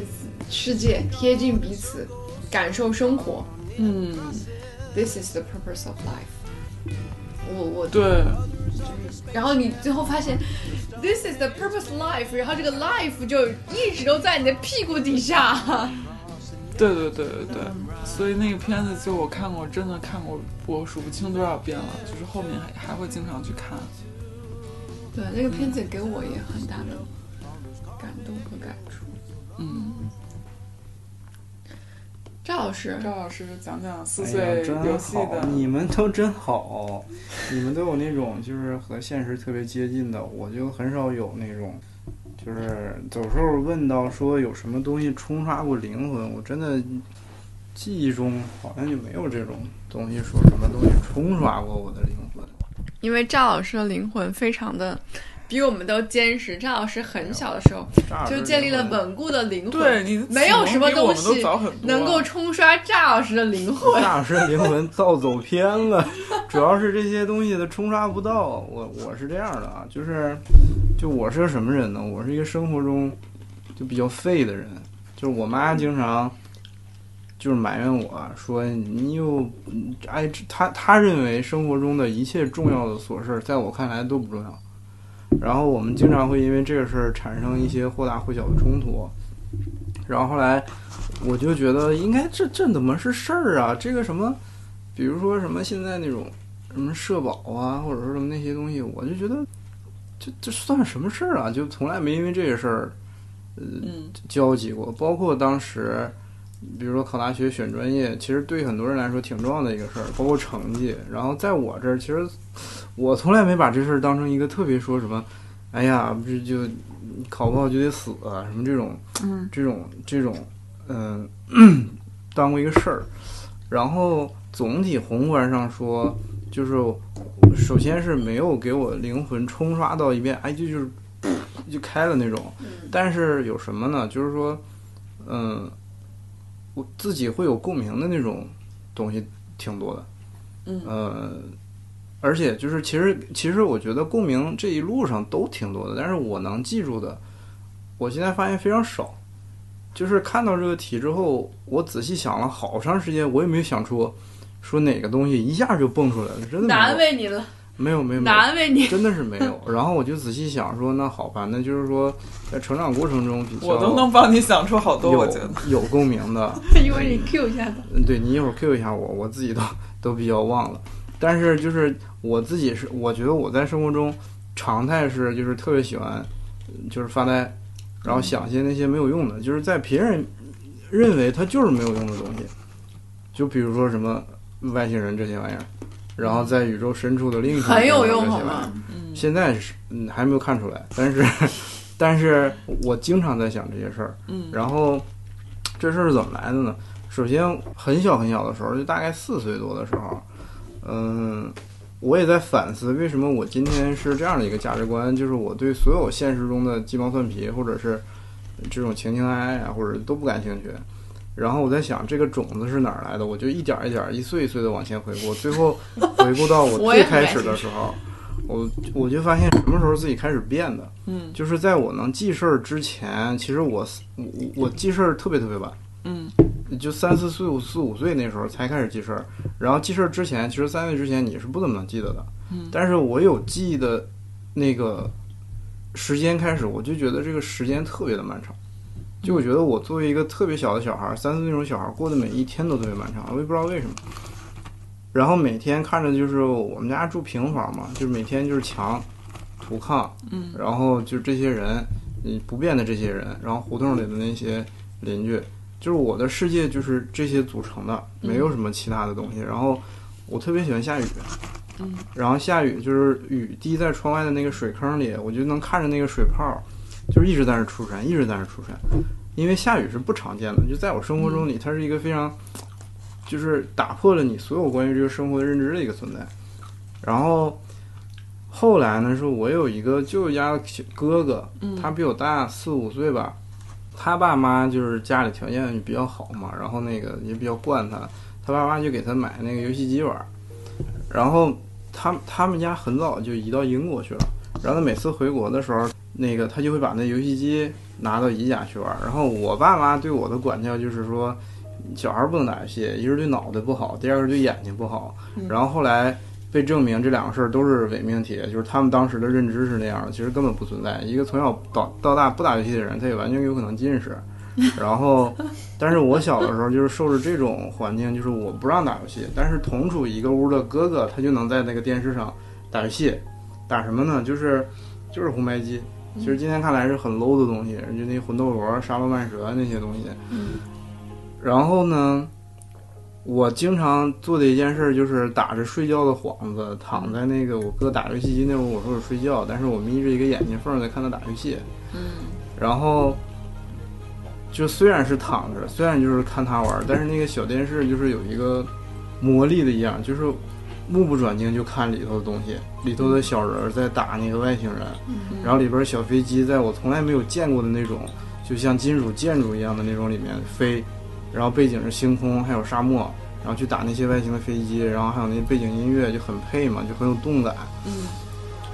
然后呢，这也就算了。问题是，呃，我哥小时候玩的几个游戏我印象比较深的，就是魂斗罗，呃，那个和忍者龙剑传。然后忍者龙剑传他玩那版本儿吧，是第一个，好像是游戏史上第一个带用镜头去表现过场动画的那么一个游戏。嗯虽然是巴比特做的，但是背景音乐和镜头做的非常非常的完美。然后里面就会出现几个场景，一个场景就是有有有啊，对他那个剧情是有一个女女记者被抓到了一个工厂里，这工厂里有那种生化那种怪物，然后背景是山，然后我们我们家家乡那个我姨家就住在江边儿，嗯。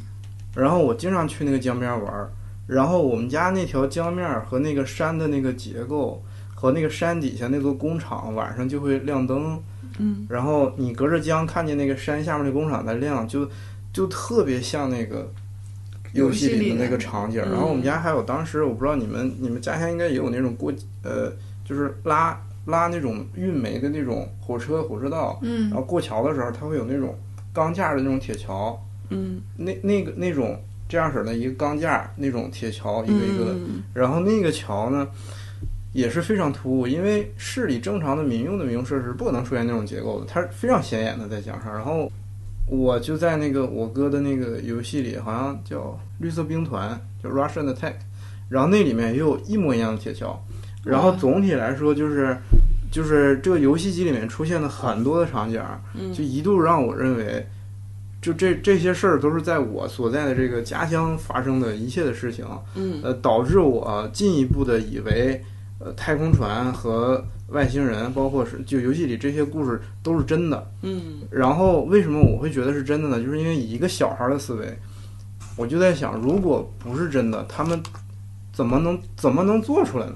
就我当时是没有对想象力没有概念，我不知道这是他们想象出来的。嗯然后我就认为这里面东西全都是真的。然后自从有了那个概念之后，我就对那个小电视，我我哥每次在那儿打的时候，我后来就可以明目张胆在旁边看了。然后我就会问我哥，就是这讲的是啥？这个是谁？什么故事？然后我哥他了解的比较多，因为我哥他有一本我们当时小时候都羡慕的《家用游戏机大全》，然后里面介绍了 家用游戏机大全，对，我好想看一下。这么厚的一本书，然后那书里面就介绍了很多，因为我们国内的那种游戏卡，它是不带，它是不告诉你这个背景是什么的，而且很多都是日文和英文的，我们看不懂。然后那个书是唯一一个当时在国内被翻译成中文的，然后每个游戏的故事背景都写得很清楚。嗯然后我在旁边就像傻子似的在那问，然后我哥就在那儿特别投入的给我讲，然后他一边讲，他越讲我就觉得这事儿越是真的。嗯然后我小的时候就愿意跟那个我哥我姐玩儿，嗯，就是我靠近我哥的唯一的一个理由就是，我我就想知道那个里面是什么故事，因为他是我当时唯一的信息源，你知道吗？至于什么 那你后来跟你哥讨论过？红《红楼梦》《西游记》之类的那些东西，我可能从来都没有特别感兴趣过，就是你知道吗？就是没有没有那种你你看不到其他的东西。就是我小时候看《西游记》的时候，我就知道这个是人穿着皮演的，嗯所以它带给不了我任何的嗯关于这面破墙和土地之外的关于这个世界外面有什么的一个基础想象。嗯，然后导致我后来特别喜欢去那个我们那个江边儿发呆，嗯就看着那个山下那个工厂晚上在亮灯，就是很很很密集的那种灯，就城市不会有那种灯，只有工厂才有。嗯你在晚上那个江边看着那个工厂亮灯的时候，你脑子里全都是那个里头有有有个基地，嗯那个基地下面肯定很深很深，在基地里面会有怪物，然后人们肯定在做些实验，也有也有很多英雄，嗯就会就为了保护人类，然后去闯进那个基地跟这些怪物打仗。我站在那儿的时候，就脑子里就不停，你知道这些事儿就不停。嗯然后我我在嗯、好像十几岁之前，我一直觉得那个山的对面，嗯就是因为我我的视角是我从来没有到那个山后面看过。嗯在一个小孩的视角里，那个山就是世界的边界，嗯就是那个世界边界后面是是什么？首先你不知道，嗯但是你从这个游戏里的游戏，你得到了很多 hint。嗯我在十二岁之前，我一直认为那个山的后面是一个就很很大地就是世世界，你知道吗？那是世界的本体，而我们处在一个边陲的嗯很小的一个地方。然后我一直认为那个山的那个山山后面的有山壁上有有一个秘密的一个基地，嗯。然后这个基地里面会有很多太空船，嗯。而这个太空船为什么我们都看不见呢？是因为我们在睡觉了之后，嗯。它他们会偷偷的从那个山后面飞出来，啊 就是这种幻想，是跟小女孩儿觉得我我们睡觉了之后会有小动物或者神仙来保护我们，其实性质是一样的，呃，对，嗯。性性质是一样的，只是我的表现形式可能是认为那山后面有基地，嗯然后那基地会有很多人类英雄的战斗机，然后他们会会那个在我们睡觉的时候就飞出这个这个基地到那个地球轨道上去去去去打外星怪，不让他们进来，然后我们才有安静的生活。我一直都是这样想的，直到十二岁之后，我有一次去了那山后边，发现是一个一公园，啥也没有，然后就就封了，你知道吗？也没有封，那也预料之内的。但是为什么说这个事儿呢？就是说，我特别喜欢看科幻片儿，就这个种子是，我仔细回溯，可能就是在很小很小，就在那个时候，嗯，打下的一个基础，就是我的底色，首先就是认为，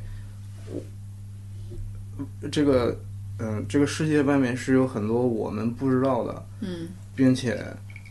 呃，可以去探索，并且是我们看到的东西，其实跟那个世界是无关系的。但是我的心可能一直在那儿，哪怕你在那儿是战争状态，你都会觉得比现在这个地方强，因为它这个地方太无聊了，就真的是每天日复一日的重复吃饭，然后去市场买菜，然后跟着大人出去见这个见那个去去办事儿，嗯。然后见了别的大人要表演节目，这个跟山后的战斗机群、秘密基地和工厂底下的做生化实验怪物的基地，这种冲击是没法比的，陈总，你知道吗？就是对于一个小孩来讲，嗯你更喜欢脑子往哪儿走呢？嗯对吧？你换一个人都会这样走。嗯对我来说，可能就是那种限制。我哥为什么他他他是感兴趣，但是他可能没有我那么狂热，嗯是因为他有足够的资源。他爸他妈就让他打，就这些东西对他来说司空见惯，嗯这东西对他来说就是一个娱乐的方式。他没有那种说我想要去了解，但是我没有渠道。嗯。他了解了，他打了这个游戏，他看了那本书，他就全知道了。但我不是，我只有一个小小的眼缝和那个小电视机能看到，这后面是有东西的。我哥又不全给我讲，嗯。然后我就很烦，因为他大部分是不在中国的，嗯。然后我就只能靠脑补来来搞这个事儿，嗯。以至于就是后来我接触到的一系列的东西，其实都是在这个底色基础上去铺的。嗯，比如说电视台上别的我不愿意看，我们那个小时候放动画片儿，放那个《宇宙骑士》，嗯就是很少，呃，不是说很少有人看吧，就是我如果有人听这播客听到这个名字，人如果真的是看的，印象都会非常深。讲的就是一个，就是它的封面啊，出来那开场就是地球，然后地球外面有一个轨道，那个轨道那个轨道就是一个金属的一个环儿，你知道吧？地球环住，嗯然后这个这个环儿上隔一段距离就会有个柱连接着地球，就是像一个戒指一样套在那儿。嗯，然后那个是那个是宇宙电梯，就人们可以从那顶上上来，在这个环绕的这个环儿上建立防御基地去打外星人。嗯，然后外星人是一种非常邪恶的生物，嗯，他们以那种孢子的方式，大量的从轨道上往地球上去撞。撞到地球上之后，它们会长成植物，嗯植物散发出一种就是孢子和那种粘液去腐蚀大面积的土地，然后再长出新的东西，然后孵化成怪物，就把人类都搞灭了。嗯然后主角是一个从天外来的失忆少年，就摔在地球上了。最后这个地球防御的这个这波人就发现它是一件人人人人类人体兵器，嗯就是结合了外星科技的人体兵器。我操，陈总，那作为我来讲，看到那动画片儿，我我就是所有的幻想嗯都又在那个动画片儿里，就像得到反馈了，你印知道吗？然后这个动画片儿，我我对我就记得我上幼儿园的时候，天天回来就六点半守市电视台就看这动画片儿，然后偶尔落了两集，我就哭。就是我很我小的时候哭，基本上是因为没有看到这几集就就就哭，我就觉得那里面肯定有有我想象中我想看的东西，然后我错过了，然后我就觉得完蛋了，我再也看不到了，因为电视机播完它就不播了，你知道吗？然后后来 电视台中央台好像是，呃，放那个《第五元素》，呃中央台还放过《第五元素》呢。很早的时候，非常非常早的时候，他看过很多中央台放的呃神奇的啊东，西。九几年的时候放的《第五元素》，我当时看的时候也是给我吓呆了。我看的时候正好看到那个那个利路那个手用基因复原出了一个骨头，然后变成了一个女的。嗯当时看那块儿的时候给我吓坏了，你知道吗？我真的是头一次感觉那么害怕，因为我没见过人类的那种头骨。嗯结果那利路被复原出来的时候，他是一个特别神经质，像一个小孩儿一样，非常恐惧，然后一拳把那个玻璃干碎了，就跑了。嗯然后我觉得我操，好吓人。然后，嗯、再往后是，就是你你你，我发现就是所有给我印象深刻的东西，都和这个世界基本上没有任何关系，都和外星是人类想象的东西，嗯就是会引起我极大的这种兴趣。嗯然后后来就是，嗯，我有了 DVD，就是我们咱们进入那个 VCD 时代的时候，嗯当时不是有那种碟店嘛，就租碟，嗯，租租盘大部分其实都是什么港片儿、武侠，然后还有郝邵文那些东西。然后我爸有一次领我上街，上街就是因为当时刚兴那个 VCD，家里没有什么电影看，那有盘就进去看嘛，买盘去。然后进了一个商场，就商场的入口旁边就有一家碟店，然后那个碟店里头。琳琅满目的摆了很多那种中国的电视剧或者是港片的那种，就是引进的那种盗版。然后我爸就问我说：“你你你你想要啥？”就还挺给面子的，问你想要啥？我看了一圈，我就寻思要走吧。结果看到了个啥呢？就是目不转睛的，我就我就眼睛就在那儿直勾勾就不走了。就是一个黑色的像日本武士的那个头盔，然后前面站着一个人，然后拿了一把剑，旁边有两个小机器人，嗯然后就本身这种东，然后还有宇宙飞船，你知道吗？嗯然后我就觉得，我说我想要那个，然后我爸就说你拿那个吧，就是多少钱？七块钱。嗯当时的 VCD 还是用那种就是两张碟，用那个薄塑料放起来，两张对盘，然后插在那个一个碟套里。哎，我对碟碟的记忆很深刻。对，然后拿来了之后，本来都要走了，你知道吗？我当然是走了，走了之后，我爸还说我说能卖这玩意儿干啥呢？哎，我我也没吱声，我也不知道我买这玩意儿干啥，然后就走了。刚出去之后，我一回头发现那个店门口摆着一张，就我小时候眼睛很尖，就是如果两个图特别一样，但是有些许的不同，我是能注意到的。然后我你发现，玩大家来找茬，啊对你玩的很好然后发现那个旁边有一个一模一样的那个那个那个头，那个黑色的那个头盔，然后还有外星人，不是外星人，就是一个很邪恶的脸在后面。就这一次比上一个我手里这个后面多了一张很邪恶的脸，带着黑披风的脸，嗯然后太空船也不一样了，但是位置是一样的，嗯你不仔细看是看不出来的。然后我说爸，那儿还有一个，他说你这手里不有吗？我说他俩不一样。然后我爸说那个回去再看看吧，我就跟那老板说，我说老板我那个我要那个，然后那个那我爸就说说他俩不一样的吗？然后老板就说哎不一样不一样，这个是续集。然后我爸又斥资了七块钱又给我买了一个续集，然后我就拿了四张碟，就是那那一次逛街什么逛这个逛那，我什么都没记，我只觉得手上这个四张盘是今天的大宝贝，你知道吗？所以那是？什么？然后星战，星战，星战，那个是我第一次接触星战。星球大战系列，然后是用那个 VCD 看的，从头到尾。唉新希望就是第四部老星战的一二部曲嗯，和第二个那个帝国反击。那我觉得你其实是和美国人民享受了同 同样年龄段对，同样年龄段的同样的那个可是。那个是在一九九六，已经比他们晚很多了。我们咱没有但是你的年龄在问就是问题是，美国人民是在影院看的，而我是拿着两张盘，然后我看傻了，你知道吗？就真的是那个震撼嗯不足以形容。就我现在任何一个东西说什么时候让你最震撼，嗯，就是那个星战。你想那个时候你没看过什么东西？我天，你绝对就是洗刷版的。那个那个第一个歼星舰从屏幕上面飞出来的时候，嗯我觉得飞了好长时间。嗯，我觉得我从来没有见过这么大的玩意儿在屏幕上，还有激光炮，你知道吗？嗯就我就整个小孩，我，我疯了。但是作为一个小孩儿，大部分是看热闹。就是我小的时候看的最多的片段是因为 VCD 有快进嘛，我不会从头看到尾那个电影，我是看过，但是我后来没意思再去看的时候，我看的最多的桥段是那个义军轰炸死星的那个桥段，空战嘛，特别爽。嗯，然后就看了第二部就觉得感觉特别吓人，你知道吗？但是吧，有一种迷之吸引，就是我会觉得第二部的那种旅程感特别强，嗯就好像我在跟他们一起，就不像一了。嗯一是就你没有什么旅程感，就是两波的战争。但是二的那种代入和旅程感特别强，我仿佛就是从头到尾都在那个千年隼号上，从这个星球走到那个星球，从那个星球逃到这个星球，然后又躲避追杀，整个特别像。然后第二部的那个场景跨度也很大，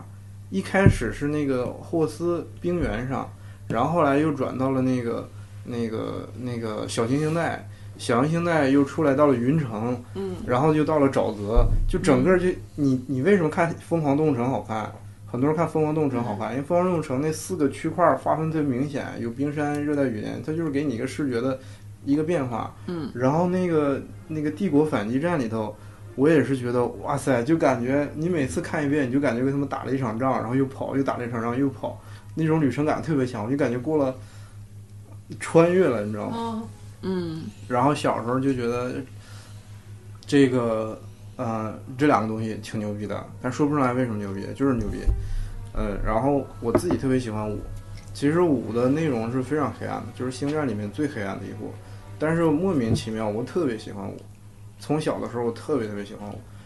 说不出来为什么。然后到了后来，从嗯、再往后，我的路子和品味可能也都是那个方面儿。然后包括那个当时独立日引进中国的时候，那也是买的 VCD 看，看了无数遍。呃，那个外星人，咱们的战斗机去打外星的母舰，然后都是那种这种东西。还有那个星河战队，我们派我们的人去别的星球去打那个虫子，然后发生了很多故事，我就觉得，我操，就是我都觉得都是真的，没有一根筋告诉我这事儿是假的，你知道吗？嗯然后以至于后来就所有所有的，我我后来有一部分想当导演的原因，嗯就跟这个是有关系的，就是我觉得除了电影以外，嗯那时候我还没有打电子游戏呢，就是电脑的那些游戏，我觉得嗯除了电影以外，可能真的很少有东西能让人有那种就脱离现实的那种感觉。嗯就是你在电影里面，你看现实的东西，看电视剧，你被打动的是情感，但其实人类是有另一种观影体验的，就是把嗯你短暂的从这个现实中拽出来。对，嗯这个是我自己一直觉得很重要的一种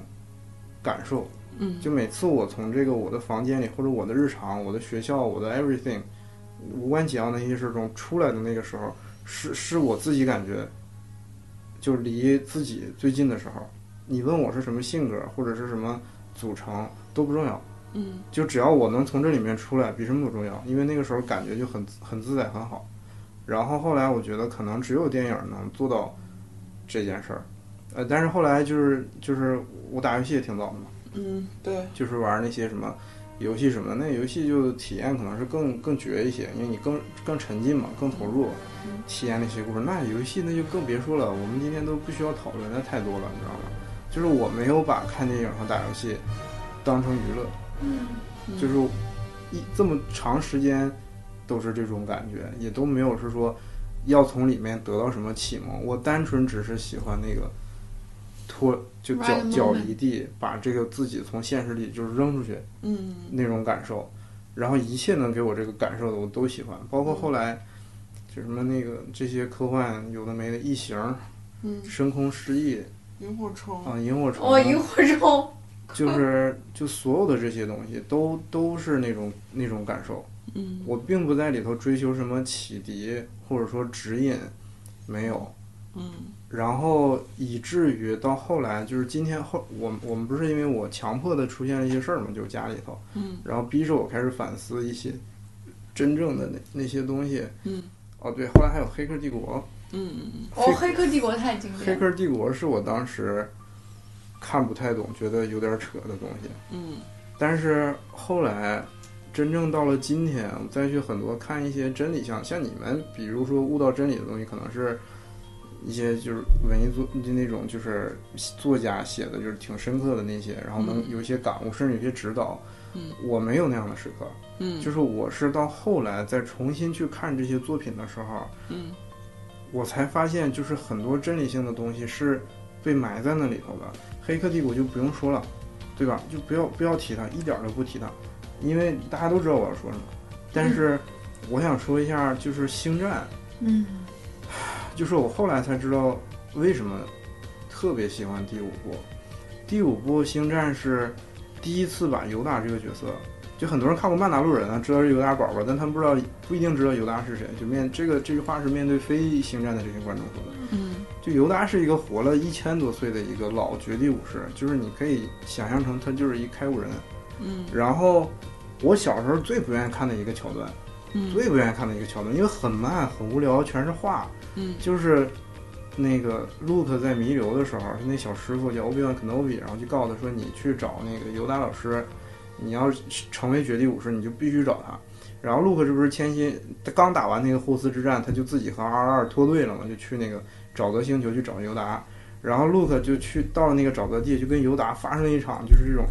漫长的这种训练修行之旅。我当时小的时候看的简直就绝望，就是每次都跳过去。但是我后来重温这部片儿的时候，我发现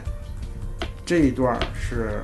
所有星战里，乃至今天任何一部星战里，哪怕是你放在所有科幻电影里，绝对经典的一幕。嗯，整个都不是这一幕啊，就是这一段事儿。嗯首先是这个陆克在去跟尤达去刚见面的时候，陆克心很燥很急，就说我要我有个目标，我要成为这个绝地武士。然后尤达就像老疯子似的，哎，你别去了，你装傻，还抢他的饭吃，然后叫 R two 给揍了。嗯然后那个他俩就他还跟那个 R 二打起来了。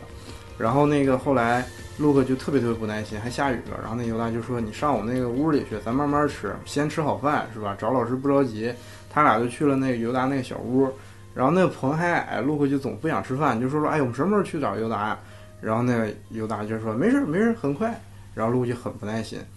然后陆克就在跟尤达抱怨说：“你就是在浪费我时间，我是来办正事儿的。”嗯然后那个尤达突然就本真显现了，就说这孩子我教不了，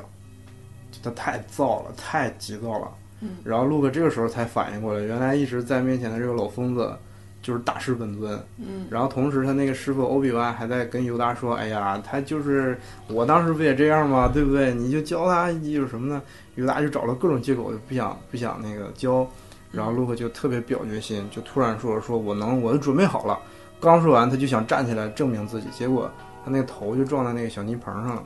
然后尤达就跟他说：“说就你这样，你还想成为绝地武士？嗯绝地武士不看未来，他啊，就是怎么说来着？说，嗯、一个想成为绝地武士的人，总是在看着未来，总是在看着以后，放不下过去，他永远没有看看他自己现在当下在干什么，嗯他脚下是哪片土地，他自己应该干什么，他自己在干什么，从来没有看。我重看的时候，我才发现，我操，这句话我怎么仿佛之前从来没见过一样？但是这一次就被莫名其妙的捕捉到了。嗯然后后来，这个他俩不是开始训练嘛？嗯训练一段时间，尤达就是告诉他要静心，是吧？专注，就跟我们《心灵奇旅》那里面的东西是一模一样的。然后最后，星战里有一个岩洞，就是他每个训练的那个场子有一个岩洞，这个岩洞就是被设定成一一个在训练中的绝地武士进了那个岩洞，就就会看到他自己的另一面，就会看到他的。也是他自己，但是是他比较黑暗的那一面。嗯然后每个绝地武士必须要在这个岩洞中经历这个自己的这个历练，他才能真正说出来，能够继续走上这个修行之路。然后 Luke 就到了这个环节，然后吸引力法则这一块儿就 就又要显现了。陆克在进这个洞之前，他充满了不安，他就觉得他要面对一个强大敌人，因为这个洞是黑的。嗯然后他就把那个光剑挂在腰上，然后尤达在他进去之前就说了一句：“你不需要那个光剑。嗯”这句话我在今年之前我都不知道为什么尤达会跟他这么说，但是今年我突然明白了，就是你如果拿着这个光剑，就证明你有防备，嗯，你有防备就说明？你有你要抵御，你要有抵御，就一定会有你一个敌人。但这个敌人一定是你心里造出来的。对，如果你有这个胆量放下防御，你就没有敌人。你就没有敌人。嗯然后陆克就进去，陆克不信啊，瞅他一眼，然后就进去了。果然碰见了那个那个达斯维达那黑武士。嗯结果他俩过了两招之后，陆克把那个他的头砍下来了。嗯。砍了之后，那个头盔爆掉之后，陆克仔细看，发现是他自己。嗯。那个就是他恐惧的对，黑暗面的自己的代表。哇，这个事儿我好长时间，今年哦。才看得出这个事儿到底是什么意思。包括后来那个最经典的那段就来了，卢克在练搬石头的时候，他不是总是用原力移石头嘛，嗯。然后那个尤达尤达站在他脚尖儿，然后这个就告诉他专心吸气是吧？就这些东西，结果那边那个他那船在沼泽里就往下沉了，就沉下去了。然后阿二先着急了阿二就在那儿动，然后那个嗯，陆克一被阿二分心，就石头也掉了，然后自己也摔了，然后尤达也摔了，仨人摔的那个狗吃屎。嗯，然后那个卢克连看都没看自己，马上就到那个那个沼泽边说：“操，完了，这我们走不了了。”尤达说：“说你太确定了吧？”他说：“师傅，你你这个让我挪石头是一回事儿，你让我挪那么大个玩意儿，那是另回事儿。”然后尤达就跟他说：“说无稽之谈，对吧？大小不是问题，大小从来都不是问题，就是问题就是你看我这么小，你能判断我到底是什么什么实力吗？”然后卢克就觉得说：“操，你这站着说话不腰疼，你知道吗？”然后就走了。走了完之后，犹大就在那深吸了一口气，用他那个原理把那船移出来之后，卢克上来就跟他说：“就说说我无法相信，我没法置信，这个难以置信。”然后犹大说的就是最经典的一句话，就是这就是你为什么失败了。我这就是这个，首先我难以因为你不信啊，因为因为你不信，就你能量和信心都没到，它必然成不了这件事儿。嗯。然后这件事情是我好长时间以后，也就是后来才明白的。然后当我明白了这些之后，我就觉得，可能小的时候喜欢他是有原因的，不是没有原因。可能在很小的时候就有一种东西，就是你说不清楚，你知道吗？但是莫名的你。总有一天会会明白，你为什么就喜欢那个星战，而不喜不是不喜欢，是不那么喜欢其他的星战。嗯，哦对，然后还说不提《黑客帝国》，但是还要提一句《黑客帝国》，就是关于这个《黑客帝国》里面，不是我小时候不也看热闹吗？嗯，但是后来发现，就是你长大之后，你再看它的时候，你从来都不会看那些热闹的部分。嗯热闹，我最喜欢小时候是你要在地铁里大战史密斯的时候打了套太极，你知道吗？那时候我觉得我操，一个一个西方人玩太极，然后把那些坏人打掉，很酷一件事儿。嗯，然后后来再看的时候，给我印象特别深的是两个两个戏，呃，，Morpheus 带 Neo 去找先知，然后那个先知他养了一帮小孩儿，然后这些小孩儿就在手里面就这样隔空的移那些积木，嗯然后有一个小孩儿拿着一勺子就在那看，然后那勺子就转了弯了，就转了一个圈儿就回来了。回来之后，Neo 就在那看那个小孩儿，然后那小孩儿眼睛特别清澈的看着 Neo 说，就给他了一个勺儿，然后就是 Neo 就在那看这个勺儿，他怎么也不弯。嗯然后那个小孩儿就说说你不要用力去搬勺子，你搬不了的。他说勺子弯了不是勺子弯了，是是你弯了，不是那个弯啊，是 你的意识弯了。然后 Neo 就在那儿试着试了一会儿，那个勺子就果然弯了。嗯然后但是弯了只有一点儿，啪又回来了。就这个事儿，后来他其实在告诉观众，那个 Neil 的思想只是解放到了那个程度，还没有能解放到像那小孩儿那样一个程度。然后再往后，这个 Neo 进了先知，他一进先知那屋，就是说你要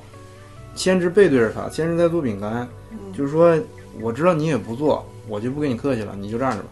然后 Neo 就啊、就站着了，然后先知接了一句话说你别担心那个花瓶，然后 Neo 就说啥花瓶，然后他一说的时候，啪手一动，把他旁边那花瓶啪打碎了，然后那个先知就是嗯就那个花瓶，然后 Neo 就是惊得说不出话来。然后那先知紧接着又跟他说，就连珠炮一样，就是说你肯定有问题，你肯定脑子里问题就是说，为什么我会知道那个花瓶，嗯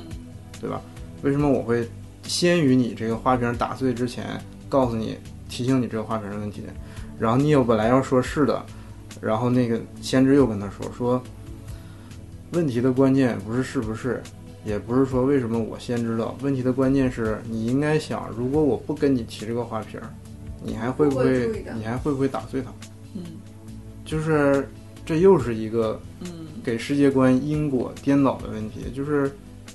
是世界因为世界所以你，还是因为你所以世界这件事儿上？嗯然后这个事情也非常契合的，就是我们最近聊的这些东西，就比如说今天说那个问题，怎么教育小孩儿，对吧？你想是怎么教育小孩儿，是因为你变了，你的小孩儿才变，而不是因为你想去让这个小孩儿变，小孩儿才能变。嗯所以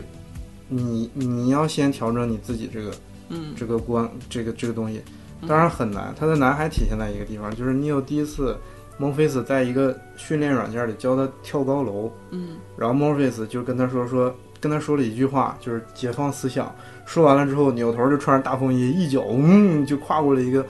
十多米长的一个街道，从一个高楼高楼跳到另一个高楼上。然后 Neo 就看看傻了，就我操！然后他的那个在屏幕的另一端，不是他的队友都在看吗？大家在赌，说他能不能跳下去。然后有的人说他是那个救世主，他肯定能跳下去。然后有的经验老道人就说不可能，没有人第一次能跳下去。嗯，然后 Neo 就在那儿不断给自己打气，就说我能，我绝对你就绝对能，我来啊跳啊跳。然后结局也知道了，就是你结局肯定是知道的，因为确实是你的感官会有惯性，就是你很难面对一个你想改变的事儿的时候，你突然就能改变自己的这个编码，认为你能做到，这个是很难很难的。所以为什么向内看是啊？当然你又掉地上了，然后就他没跳过去嘛，他没有办法一下就抹除自己那个思想，没有办法一下就解放，所以他他很正常，他掉下去了很正常，跟我们生活是一样的。就我们想去解放思想，去改变我们对一个事情的观念很难。比如说你天天看一傻逼，他就一傻逼，你不对你你不先调整你对他的预想，他就会越来越傻逼。但是问题是你怎么能调整，在他现在已经这样的时候，你调整自己一个思想，他不傻逼。这个事儿说起来简单，特别的难，无比的难，因为现实在以特别毫秒级的这种。刷新率再反馈给你，反馈给你，反馈给你，嗯，你很难说从这里面播出来，重新给自己一个预想，他不傻逼，你并且接受你给自己这个预想当成现实，你再去看它，很少有人能做到这点。但是如果你能的话，那就世界就是你的，就是我我反正就是最近再回去看这些电影的时候，发现是他们是挺扯淡的，但问题是他们又都很现实，然后把你带离这个现实的。嗯，地基之后，又能给你一些，我操，就就就那种感觉，倒不是说说他给你一个什么新视角，就你他就像回响似的，就是当当把你积累的经验又反馈出来，嗯，就是这个是就挺挺挺挺那啥的，我可能就是对，对，就是不断的把你经历的这些事情又反馈回来。对，你再看的哇，你就觉得又演练了一遍。对，就是反正会有那种那种那种感觉。所以科幻片这事儿一直都是我我觉得如果没有科幻片的世界，这个世界就是不值一提，真的是无聊到不行了已经啊。嗯。